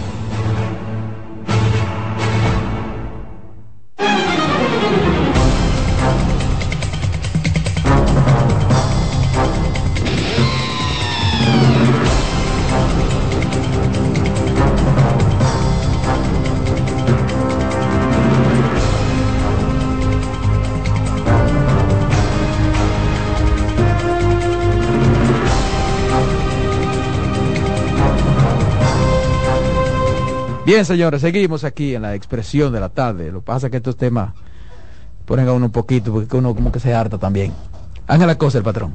Permíteme resaltar dos, dos, que, dos cosas. Primero, antes de, entrar al punto que, aunque al amigo oyente que nos llamó ayer no le gusta que yo me refiera a Haití, tengo que volver a retomar Haití. No, ahora Haití es... Ahora Haití es noticia, ¿verdad? pero el primer plano, todo. Eh, lamentable. que veo a Vinicito pidiendo que a los dominicanos pero no están en peligro no están en peligro pero no se conoce amenaza sí, el problema es que, que en Haití en cualquier momento puede sí pero en cualquier momento puede pero eso le corresponde tú no a la puedes embajada. esperar que la bomba explote para salir corriendo eso le corresponde a la embajada y quien está sí, al frente de la embajada es un tipo con tanto nivel y sensatez que no es verdad que si hay una situación de peligro para los dominicanos residentes en Haití no les va a llamar a que abandonen. Pero patrón, con Haití, pero, Haití no se sabe. Pero los movimientos no son eh, contra los dominicanos en este momento. Los movimientos tienen muy claro y marcado. Y te voy a decir, aunque ya hay muertos en las protestas de ayer. ganancia de pescadores. En las protestas de ayer hubo muertos, aunque no se han destacado. Y yo estuve llamando a mi amigo Alexander Gaber, que es un periodista amigo en, en, Puerto, en Puerto Príncipe, que yo he sentido que son pacíficas las marchas. Yo vi una marcha en Juana Méndez hoy. Una cosa impresionante, patrón. Miles y miles de gente va, va, marchando, caminando en apoyo a, a Philip y demandando la salida del señor Ariel Henry. La situación es crítica, pero me voy a referir a ese tema en un momentico. Porque esa primicia que tú diste hace un rato sobre el tema de la muerte de Piñera en Chile, oye, qué, qué cosa, le ha caído sal a, Chile. Ese incendio de hace unos días, que ya lleva 140 muertos en el incendio y una cantidad de, cientos de desaparecidos, eh, que obligatoriamente aumentará la cantidad de muertos. Eso no se queda en 143. Eso, eso tendrá que subir con la cantidad de desaparecidos que hay. Eh, para que la gente tenga una idea de la dimensión de ese incendio en la comunidad de, de, de Paraíso señores, la capital de la República tiene 94 kilómetros cuadrados. Ahí se quemaron 24 kilómetros cuadrados. Es como si se quemara una cuarta parte de la capital. Cogiera fuego con la gente ahí porque es una zona urbana. Y se quemó todo que no dio tiempo a que la gente saliera de las casas. Una cosa impresionante, impresionante. Parejas que las encontraron abrazados en la cama, pues no tenían nada que hacer, dejarse quemar. Hijos abrazados con los padres, una cosa fea esa de, de, de Chile. Y creo que Gori, el presidente chileno, ha actuado con prontitud en la medida que ha asumido y ha anunciado en el plan de emergencia para la recuperación de la parte afectada. Y que entonces hoy tengan la noticia de que un expresidente con las calidades de, de, Piñeda, que esa combinación de la administración Piñeda y la ministra, la expresidenta que luego está trabajando en la ONU, ¿cómo se llama? Eh, fueron una combinación fructífera para un periodo de producción y crecimiento ejemplo en todo el hemisferio. Era un ejemplo para los organismos internacionales el fenómeno Chile en ambas administraciones. Es una pena que muriera así un joven, relativamente joven, un hombre de 60, 70 años de edad. Es una pena. En el caso de Estados Unidos, quería referir que está pendiente, y, yo, por lo menos yo, no mucha gente le da seguimiento al tema de la política norteamericana, pero yo estaba pendiente de lo que iba a suceder con la demanda de Donald Trump, que tiene siete casos en la justicia abiertos, lleva tres perdidos ya, y cuatro todavía en proceso. Uno de ellos, el caso de Washington, se ha retrasado porque él ha presentado una instancia demandando que él tenía, él gozaba de inmunidad como presidente para hacer lo que hizo cuando desconoció las elecciones en el acto que hizo frente a la Casa Blanca, cuando invadieron el, el, Capitolio. El Capitolio dice que no mandó a nadie a invadir el Capitolio, pero que en su arenga y en su exhortación al país para no aceptar los resultados, él tenía inmunidad como presidente. Hoy la Corte de Apelación de Colombia de, eh, le ha dictaminado que él no tenía inmunidad para hacer eso. Como presidente no tenía inmunidad por cuanto le habilita para que siga siendo perseguido por un tema donde yo habría que probarle que él incitó y mandó a eso. Sí, eh, los videos son claros, eh, hasta señaló al Capitolio para que la multitud que estaba frente a él marchar al Capitolio. Pero una cosa es también que tú invites a gente a marchar y otra cosa es que hagan un desorden. Ah, bueno. Ah, son cosas también diferentes. Ya, es otra cosa. De los que... Eh, tú incitas, por ejemplo, aquí, tú dices, mire, vamos mañana a protestar eh, por en la Plaza de la Bandera, vamos para la Plaza de la Bandera. Exacto, a protestar.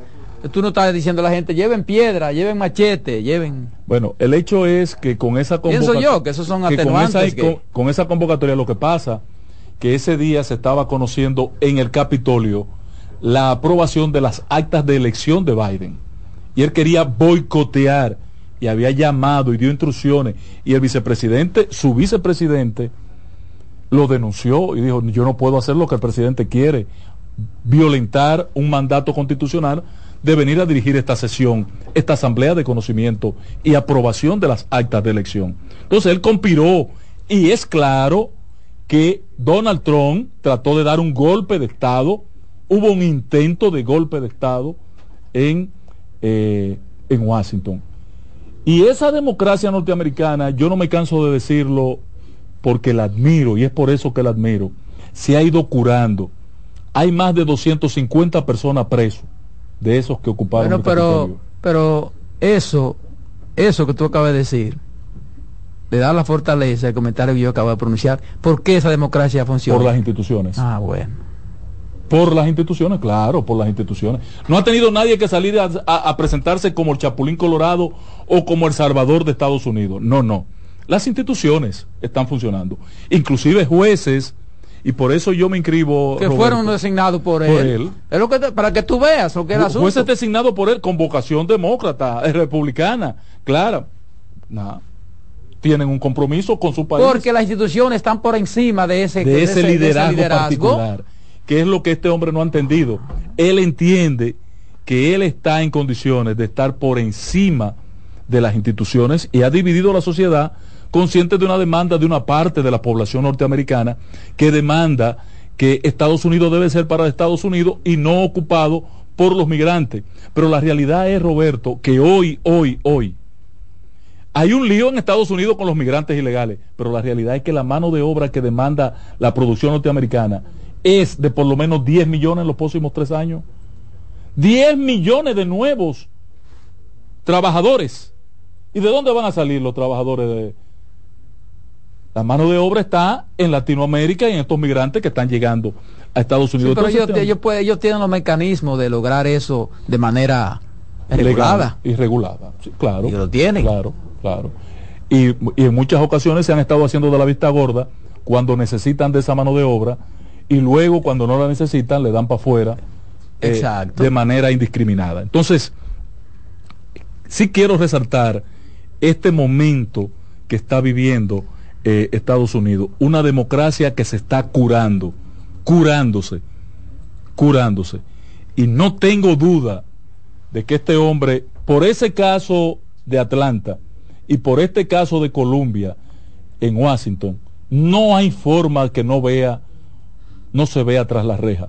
Podrá ser presidente de la República, porque la constitución norteamericana no impide que él sea presidente, que por él se vote o se presente como candidato tras la reja. Pero, pero de que va a ir a la cárcel, no tengo duda. Y hasta ahora todo indica que va por ahí, por las encuestas. Yo, eh, yo afirmo aquí, contrario a lo que dicen mis compañeros, Román incluido, no será, no ganará las próximas elecciones. La debilidad, y yo lo baso en un solo criterio, Roberto, para que tú creas que no es un asunto pasional, aunque yo soy demócrata. No. Cuando miden en las encuestas frente a Biden, él gana. Sin embargo, cerca de un 60% de los que votan por él, oigan bien el número, ¿eh? cerca de un 60% de los que votan por él, dicen que si es condenado, no votarían por él. Oigan lo que estoy diciendo. Un 60%. Digan que eso baje a un 20%. Ahí estará la diferencia. Y los demócratas saben que frente a Biden gana. Frente a Biden gana. Y como mal candidato que es Biden, porque es un mal candidato indiscutiblemente. Pero frente a él gana, porque los norteamericanos le han visto en este hombre un nivel de desequilibrio ya inevitablemente notorio. El caso de Donald Trump. Miren, señores, eh, retomo el tema haitiano, o tenemos que hacer una pausa, Román. El, retomo el tema haitiano. Vi hoy patrullas de, del ejército recorriendo la línea fronteriza en varios puntos. Brigadas con eh, blindados inclusive, camionetas, motores, todo un operativo de... Parece que yo no, eh, eh, aunque no vi claro en la, en la cara, en el rostro del presidente, en la respuesta del presidente en la semanal ayer, cuando le preguntaron en qué situación estaba la frontera, si se estaban tomando las medidas del lugar, él dijo que la frontera estaba asegurada, pero lo dijo de una manera tan, como tan falta de rigor. Eh, según los medios, eh, atribuyendo a, lo que dijo el presidente, pues yo no lo escuché. El presidente dijo que el país está preparado para cualquier escenario en Haití. Eh, yo lo tengo grabado, sí, lo dijo.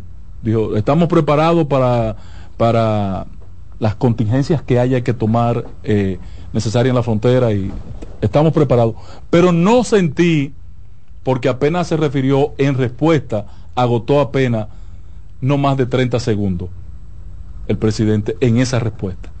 Y yo la verdad que esperaba del presidente en el abordaje de ese tema que se explayara en una respuesta porque las circunstancias no son para menos. Lo que está pasando en Haití o lo que puede pasar entre hoy, mañana y el resto de esta semana, si el primer ministro Ariel Henry no renuncia mañana, Roberto, puede pasar Pero el problema es que, ¿qué va a pasar? Entonces va a haber un vacío. Digo, Haití siempre ha habido un vacío. Pero se supone que eso debió irse acotejando. Exacto. Porque renuncié y me fui entonces. ¿A quién, eh, va? queda? No hay, no hay un vicepresidente, Exacto. no hay un primer ministro. Es hasta, es hasta peor. Eh, no, si él renuncia, lo único que queda con un vestigio, con un viso de, de legitimidad, de perdón, de legalidad en Haití. Porque ahí, por ejemplo, era que Estados Unidos debió jugar esa, su parte, en ir preparando, eh, como tú dijiste, incluso una especie de, de, gobierno de transición. gobierno de transición. Que parece que se ha estado pautando. bueno, tengo informes, tiempo porque si tengo informes que, se ha estado pautando. Ojalá. Y, si por ejemplo, si él no renuncia mañana. Bueno, ese pueblo va a seguir en la calle como está hoy. Entonces, si renuncia, también, ¿qué va a pasar? O sea, hay una situación. Hoy vi al señor eh, José Claude, eh, que fue bombardeado con bombas lacrimógenas. Eh, muy fea la situación en, en, que la policía le atacó. él estaba encabezando también una marcha protesta y fue embestido por las bombas lacrimógenas y él se veía en condiciones muy mal. Bueno, fue, fue, tuvo que ser sacado cargado del lugar. Eh, él es primer ministro y es canciller haitiano Joseph Claude. esa situación en Haití está fuera de control en este momento, sin autoridad, y a pesar de, lo, de la expresión del presidente, yo percibo que en República Dominicana estamos de espalda a Haití. Yo percibo.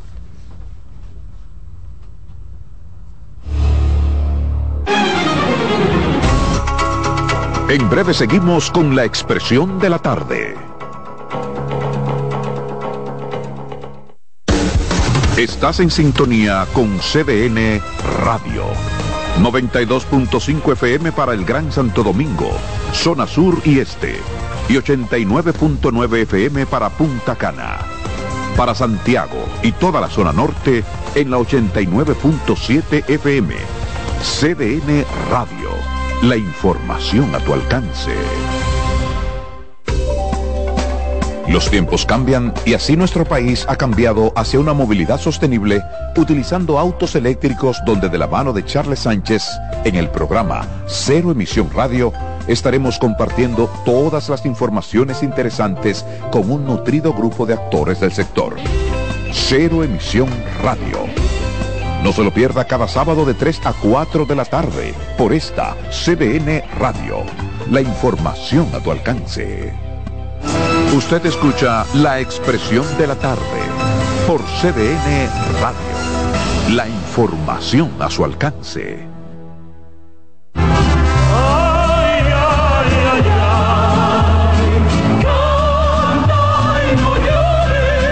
La vida pasa cantando. Canta si aliviar quieres tu dolor. Cada domingo le invitamos a escuchar La vida pasa cantando, un programa de Logomarca y CDN Radio. Para cantar canciones como esta. La vida pasa cantando por esta emisora los domingos a partir de las 10 de la mañana. Con Lorenzo Gómez Marín. Cantando me iré, silbando me iré, cantando lejos me consolaré.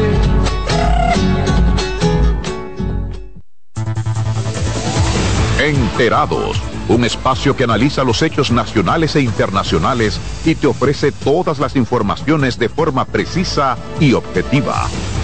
Enterados, comentarios, análisis y orientación. Con los periodistas Albanelli Familia y Wilkin Amador. Todos los sábados de 7 a 9 de la mañana por CDN Radio. Contacto directo con la expresión de la tarde. Llama al 809-683-8790. 809-683-8791. Y desde el interior sin cargos, 1809 200 7777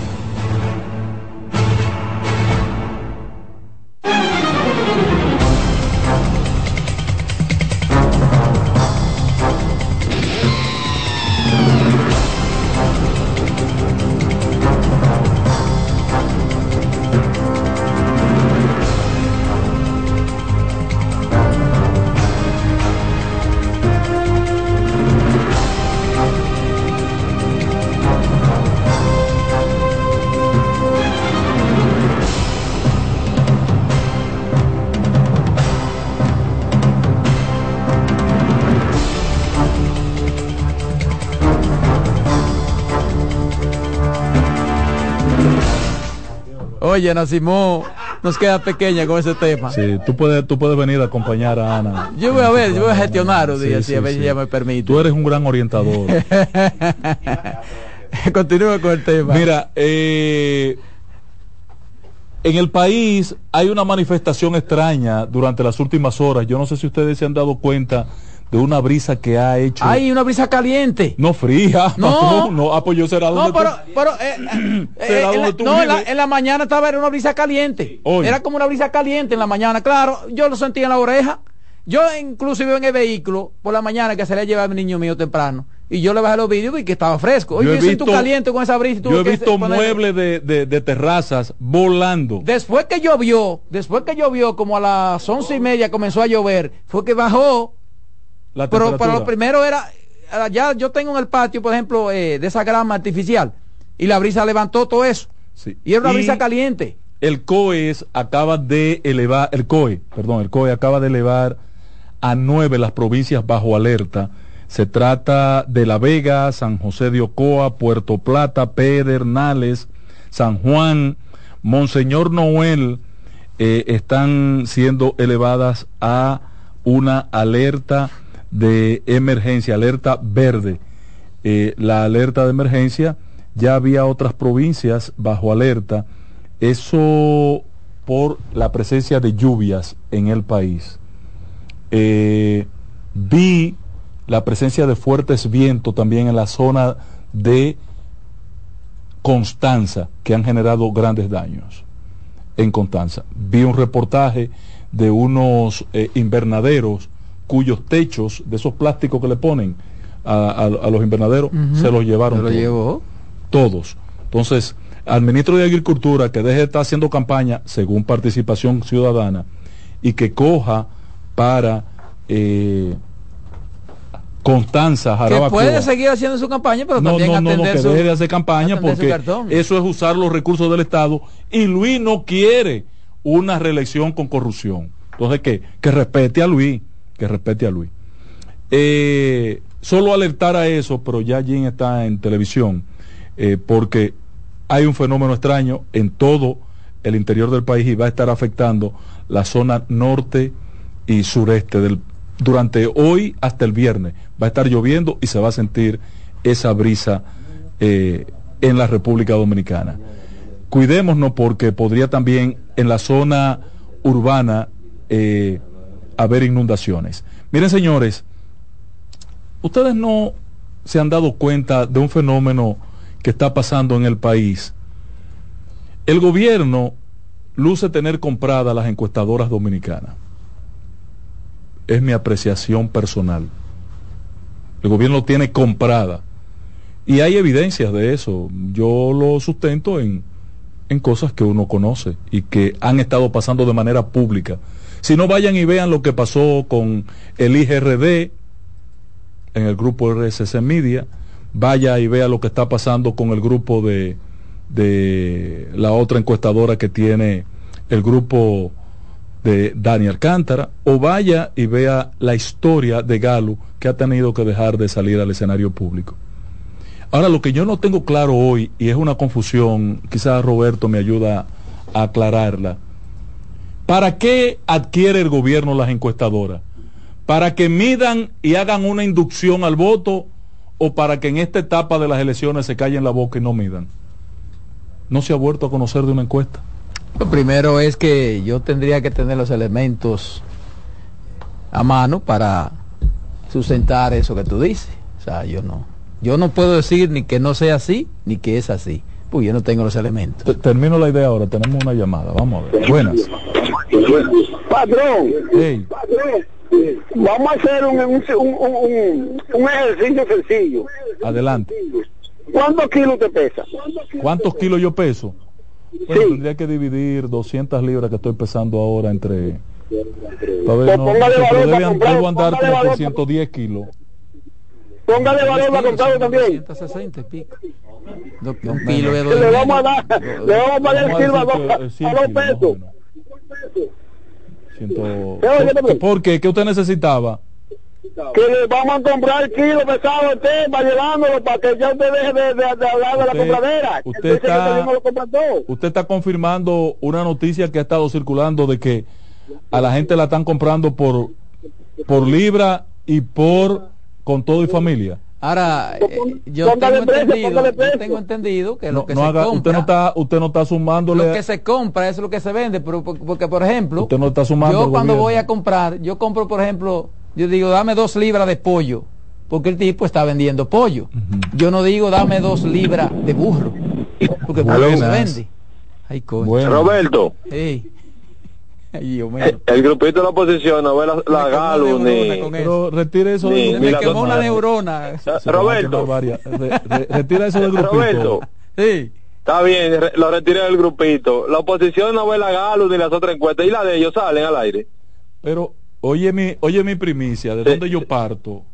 Sí. Estoy convencido de que el gobierno ha adquirido a las empresas encuestadoras. Ah, pregunto, Roberto. Pregunto, pero oye la pregunta. eso da un gobierno de la dictadura. Oye la pregunta. No me, no me cuelgue, le voy a, le voy a oye la pregunta. Ahora, ¿para qué las compró? ¿Para callarlas o para que midieran? oye ahora, Roberto. Sí. Pero y explícame tú. Eso es la dictadura lo que está planteando eh, el patrón. Ay, patrón, ay. No tiene respuesta. Patrón, se le fue un poquito la mano. si no tiene respuesta, no llame. Buenas. ay, patrón, patrón, mire, patrón, soy por el policía que no me pagan frente a Hacienda. Oye, sí, qué feo tuvo eso hoy. Ay, Dios mío, ¿qué va, ¿cómo vamos a vivir en este país? Atención, Hochi Vicente, págale a esos policías. Pero ay, esa vaina fue un show ahí en, en, en frente a Hacienda hoy los policías pensionados. y militares. ¿Y militares había? Sí. Bueno, páguenle a esa gente, hombre, gobierno con tantos cuartos que no le pagan unos chelitos. De todas maneras, al día de hoy eh, luce que no existe tanta certidumbre como en el pasado de que lo ganábamos todo. No, no, no. Me parece que el gobierno está manejándose, el oficialismo, eh, la alianza oficialista de frente a las elecciones municipales, estamos hoy a 11 días y algunas horas, eh, no luce tan con tanta certidumbre y con tanta... Lo mejor, lo mejor que usted ha dicho, lo terminó de decir casi casi. Estamos a 11 días.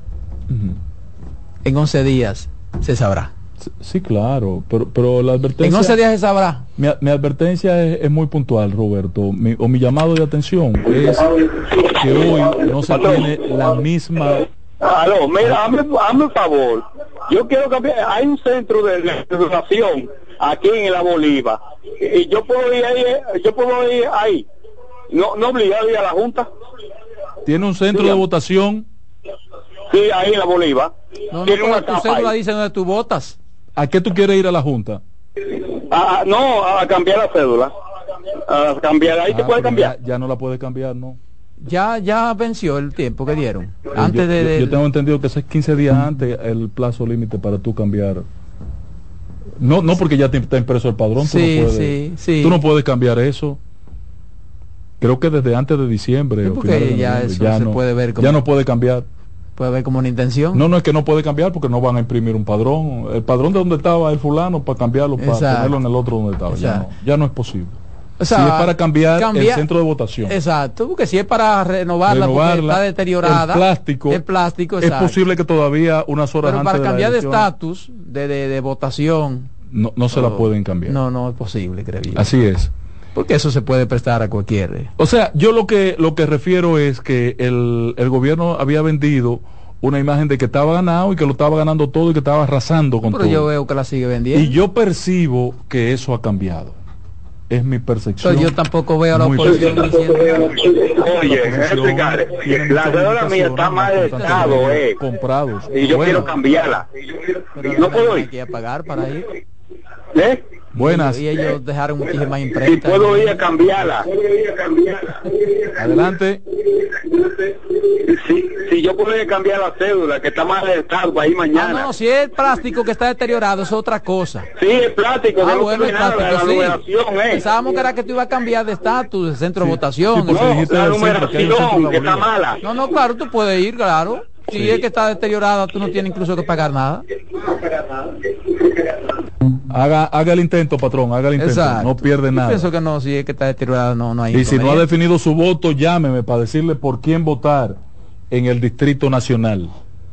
Eh, en el Distrito Nacional, la situación se ha ido Concho, me cerrando. quedé yo esperando el asunto. cerrando Mira, mira, mira, porque que yo, por, porque, por eso que yo, porque yo- por eso que, no, hombre, no, así no. Coño, así no. Te quedaste esperando. La vaina de domingo, que iba a ir a la, la querellarse, iba a ir a No, él no dijo que a eso. él ¿no? hizo una denuncia No, de la cual debe apoderarse Una politiquería fue lo que hizo. De oficio. Que, que no necesita, Domingo está por encima de eso. Domingo, tú estás por encima de esa vaina. De hermano. oficio. Oye, Domingo está por encima de que te mandó a hacer eso. No te hizo bien, tú estás por encima de eso. Lo que tú queda no necesitas esa vaina. Lo que queda demostrado tú lo que queda mal. lo que queda demostrado, Roberto, es Domingo no necesitaba eso. Lo que queda demostrado es que no van a perseguir a nadie vinculado. No gobierno. Domingo sabe que no necesitaba eso. Porque es- eso te hace más daño. El Ministerio Público Eso es lo que- Independiente eso no lo- va a perseguir a nadie vinculado Ahora la al gente gobierno. ve eso como una muestra de debilidad. Como una muestra de debilidad. Como una forma de politiquería. No, no, no, Domingo, eso tú estás por encima de eso. Oigan lo que estoy diciendo, eh. Estás por encima de eso. Queda demostrado que no se va a perseguir a nadie desde el Ministerio Público Independiente, a nadie vin- vinculado al gobierno. No, hombre, no, patrón, usted habla así, usted tiene... no, Bueno, no, pero está ahí. Pero ¿Dónde- que tenían- ¿Dónde está el comunicado de eso? ¿Dónde está la oficialización pero- de pero- eso? pero- pero Eso lo- de- pero- lo único que yo he escuchado diciendo era eso a es- usted. Es de oficio. Pero lo único que yo he escuchado diciendo eso a O usted. sea, no patrón. hizo denuncia. Ni no hizo- siquiera la oposición he escuchado yo diciendo No eso. hizo la denuncia. Oye, yo he escuchado a patrón diciendo cosas aquí que yo entiendo que quien debiera de decirle de la oposición y no lo he escuchado en voz de la Pero oposición. de- denunció, Oye, pero yo no entiendo. ¿Denunció Domingo o no el hecho? Domingo, ¿qué fue lo que hizo Domingo? ¿Qué fue lo que hizo? Una denuncia formal de que se vía Hablando hasta con, con, con asuntos de posibilidad. Que, esa- que ni él estaba seguro de lo que estaba diciendo. No, hombre, no, por Dios. Probablemente, posiblemente. No, hombre, Dios, por, por Dios. Sí, no, así no. y leíste la aclaración de la empresa Eh, aquí creo que hablamos un poquito de... en el aire. No dijo dijo menos que Domingo en función de los criterios que tú tienes. Bueno, porque la empresa... Dijo eh, menos que la Domingo. empresa- la empresa- incluso la empresa, a eso la empresa no debió ni hacer. Pero el Ministerio Público Independiente, ¿dónde está? Que de oficio tiene que hacerse eco de la, de la denuncia. Ajá, ahora tú quieres de oficio. Tú ahora tú, en esos casos tú quieres de oficio. Buenas. En otra, no. En otra persecución incluso, en otra persecución incluso.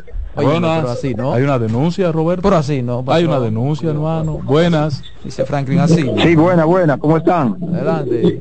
Sí, sí, José Manuel de aquí de San Francisco, estaba Dele, José escuchándolo ahí, el comentario. Yo quiero hermano. hacerle una preguntita que alguien de, de los dos me conteste. Eh, fue, fue, ¿Qué fue lo que le pasó a Marcha Verde? ¿Fue que se maduró, se pudrió o que son empleados del gobierno? ¿Qué fue lo que pasó? Patrón, maduró y goteó. Pero va a una coyuntura diferente. Maduró. Muchos de ellos, lo- muchos de los que estaban ahí ciertamente maduraron. Porque eso no es un asunto de... Y después de lo de la ley 0124, no había habido más razón para que Marcha Verde estuviera en la calle y tomando la Plaza de las Banderas. Marcha Verde se formó por la coyuntura, por lo que hablamos ahorita. Y muchos de ellos, claro, se maduraron. Otro movimiento de apoyo. Muchos de ellos aprovecharon y se maduraron. y, y han, y, ha- y Así. han goteado. ¿Se puede tomar una llamadita No, más? mucho que le está yendo bien. Eh, No, ya buenas. terminamos, ya terminamos. Rapidito, rapidito. Roberto, Sí, hermano. Roberto, esa persona que llamó que dónde está Marcha Verde. Marcha Verde ha desaparecido. ¿Por qué? Porque no están los casos que antes habían, estos robos que Ay, decían. ay, el mismo Danilo decía, ¿y dónde están los robos? Qué llamada. No llévatelo, Román, llévatelo. La voz de fanático breve. Hasta aquí por CDN Radio, la expresión de la tarde.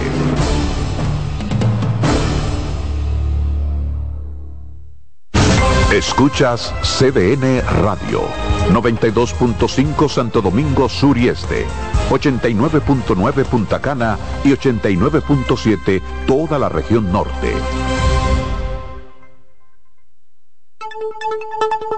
En CDN Radio, un breve informativo. La presidenta del Parlamento Centroamericano Parlacén, Silvia García Polanco, encabezó una significativa visita a la Embajada de España en República Dominicana con el objetivo central de fortalecer las relaciones entre el gobierno regional y el país hermano. En otro orden, el candidato alcalde del Distrito Nacional por el Partido de la Liberación Dominicana y las organizaciones que integran la Alianza Rescate RD, Domingo Contreras, presentó este lunes el programa Santo Domingo sin Plástico, un novedoso y abarcador plan que estimula la reducción del plástico y da valor a su uso. Amplíe estas y otras informaciones en nuestra página web www.cdn.com.do. CDN Radio. Información a tu alcance. Somos una mezcla de colores bellos, rojo, azul y blanco, indio, blanco y negro.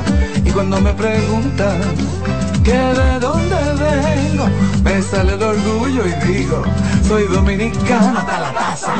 Que nos una más que el orgullo que llevamos, tomando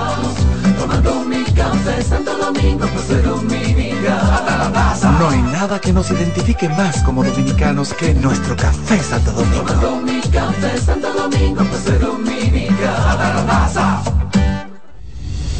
Son 30 años asegurando el futuro de nuestros socios. 30 años apoyando a pequeños y medianos empresarios a convertirse en empresarios de éxito. 30 años aportando y ayudando a dinamizar una economía creciente, apoyando y fortaleciendo a los principales gremios empresariales que hacen vida en nuestra empresa cooperativa. Porque en Cooperativa Empresarial somos el motor que ayuda a impulsar la economía nacional contigo y para ti. 30 años de hacerte la vida fácil para alcanzar tus sueños. Cooperativa empresarial, 30 años siendo tu futuro seguro. R&R Producciones presenta en Hard Rock Santo Domingo, 14 de febrero, José Peñasoso y toda su banda gorda con una de las historias más grandes de la música dominicana. 30 aniversario, mi historia musical. Una noche inolvidable que no te puedes perder, porque el 14 de febrero será la noche de Peña Suoso en Hard Rock Santo Domingo. Boletas en Huepa Supermercados Jumbo y Nacional. Información al 809-851-5790. Invita CDN. Colmadero. Paco Fish premia tu colmado con televisores y bonos de 25 mil pesos. Comprando 12 unidades o más de Paco Fish, participas en sorteos mensuales, subiendo tu factura a www.ganaconpacofish.com. También ganas al instante exhibiendo Paco Fish en tu colmado al girar la ruleta con la visita del comprador sorpresa o en los mayoristas participantes. Colmadero. Paco Fish premia a tu colmado. El liderazgo de CDN se erige con fuerza, marcando 26 años como el pilar informativo de la República Dominicana. Desde 1998 hemos situado a nuestros espectadores en la primera fila de cada evento relevante, proporcionando una ventana esencial para mantenerlos debidamente informados. En este 2024 venimos minuto a minuto con Fitur 2024, con la Serie del Caribe, con la rendición de cuentas del Poder Ejecutivo, con las elecciones municipales, también las presidenciales, con la cobertura por aire, mar y tierra de Semana Santa, además la Asamblea del 16 de agosto y todo, absolutamente todo lo que sea noticia, lo recibirás instantáneamente aquí en el líder indiscutible en coberturas, CDN. 26 años junto a ti. Por eso somos el canal de noticias de los dominicanos. La sirena, más de una emoción, presenta. En CDN Radio, un breve informativo. La presidenta del Parlamento Centroamericano Parlacén, Silvia García Polanco, encabezó una significativa visita a la Embajada de España en República Dominicana con el objetivo central de fortalecer las relaciones entre el gobierno regional y el país hermano. En otro orden, el candidato alcalde del Distrito Nacional por el Partido de la Liberación Dominicana y las organizaciones que integran la Alianza Rescate RD, Domingo Contreras, presentó este lunes el programa Santo Domingo sin Plástico, un novedoso y abarcador plan que estimula la reducción del plástico y da valor a su uso. Amplíe estas y otras informaciones en nuestra página web www.cdn.com.do. CDN Radio. Información a tu alcance. La sirena, más de una emoción, presentó. Aviso, nuestros precios siempre bajos en miles de productos están aquí para quedarse. No hay prisa, tómate tu tiempo. Estarán aquí todos los días. Precios bajos todos los días. Resuelto. En La Sirena, más de una emoción. En CDN Radio, la hora 5 de la tarde. Desde ahora y hasta las 7 de la noche se escucha tu voz y un equipo de expertos comenta y analiza todo lo relacionado al mundo de los deportes. La voz del fanático. El primero interactivo de deportes y el más entretenido. La voz del fanático por CDN Radio.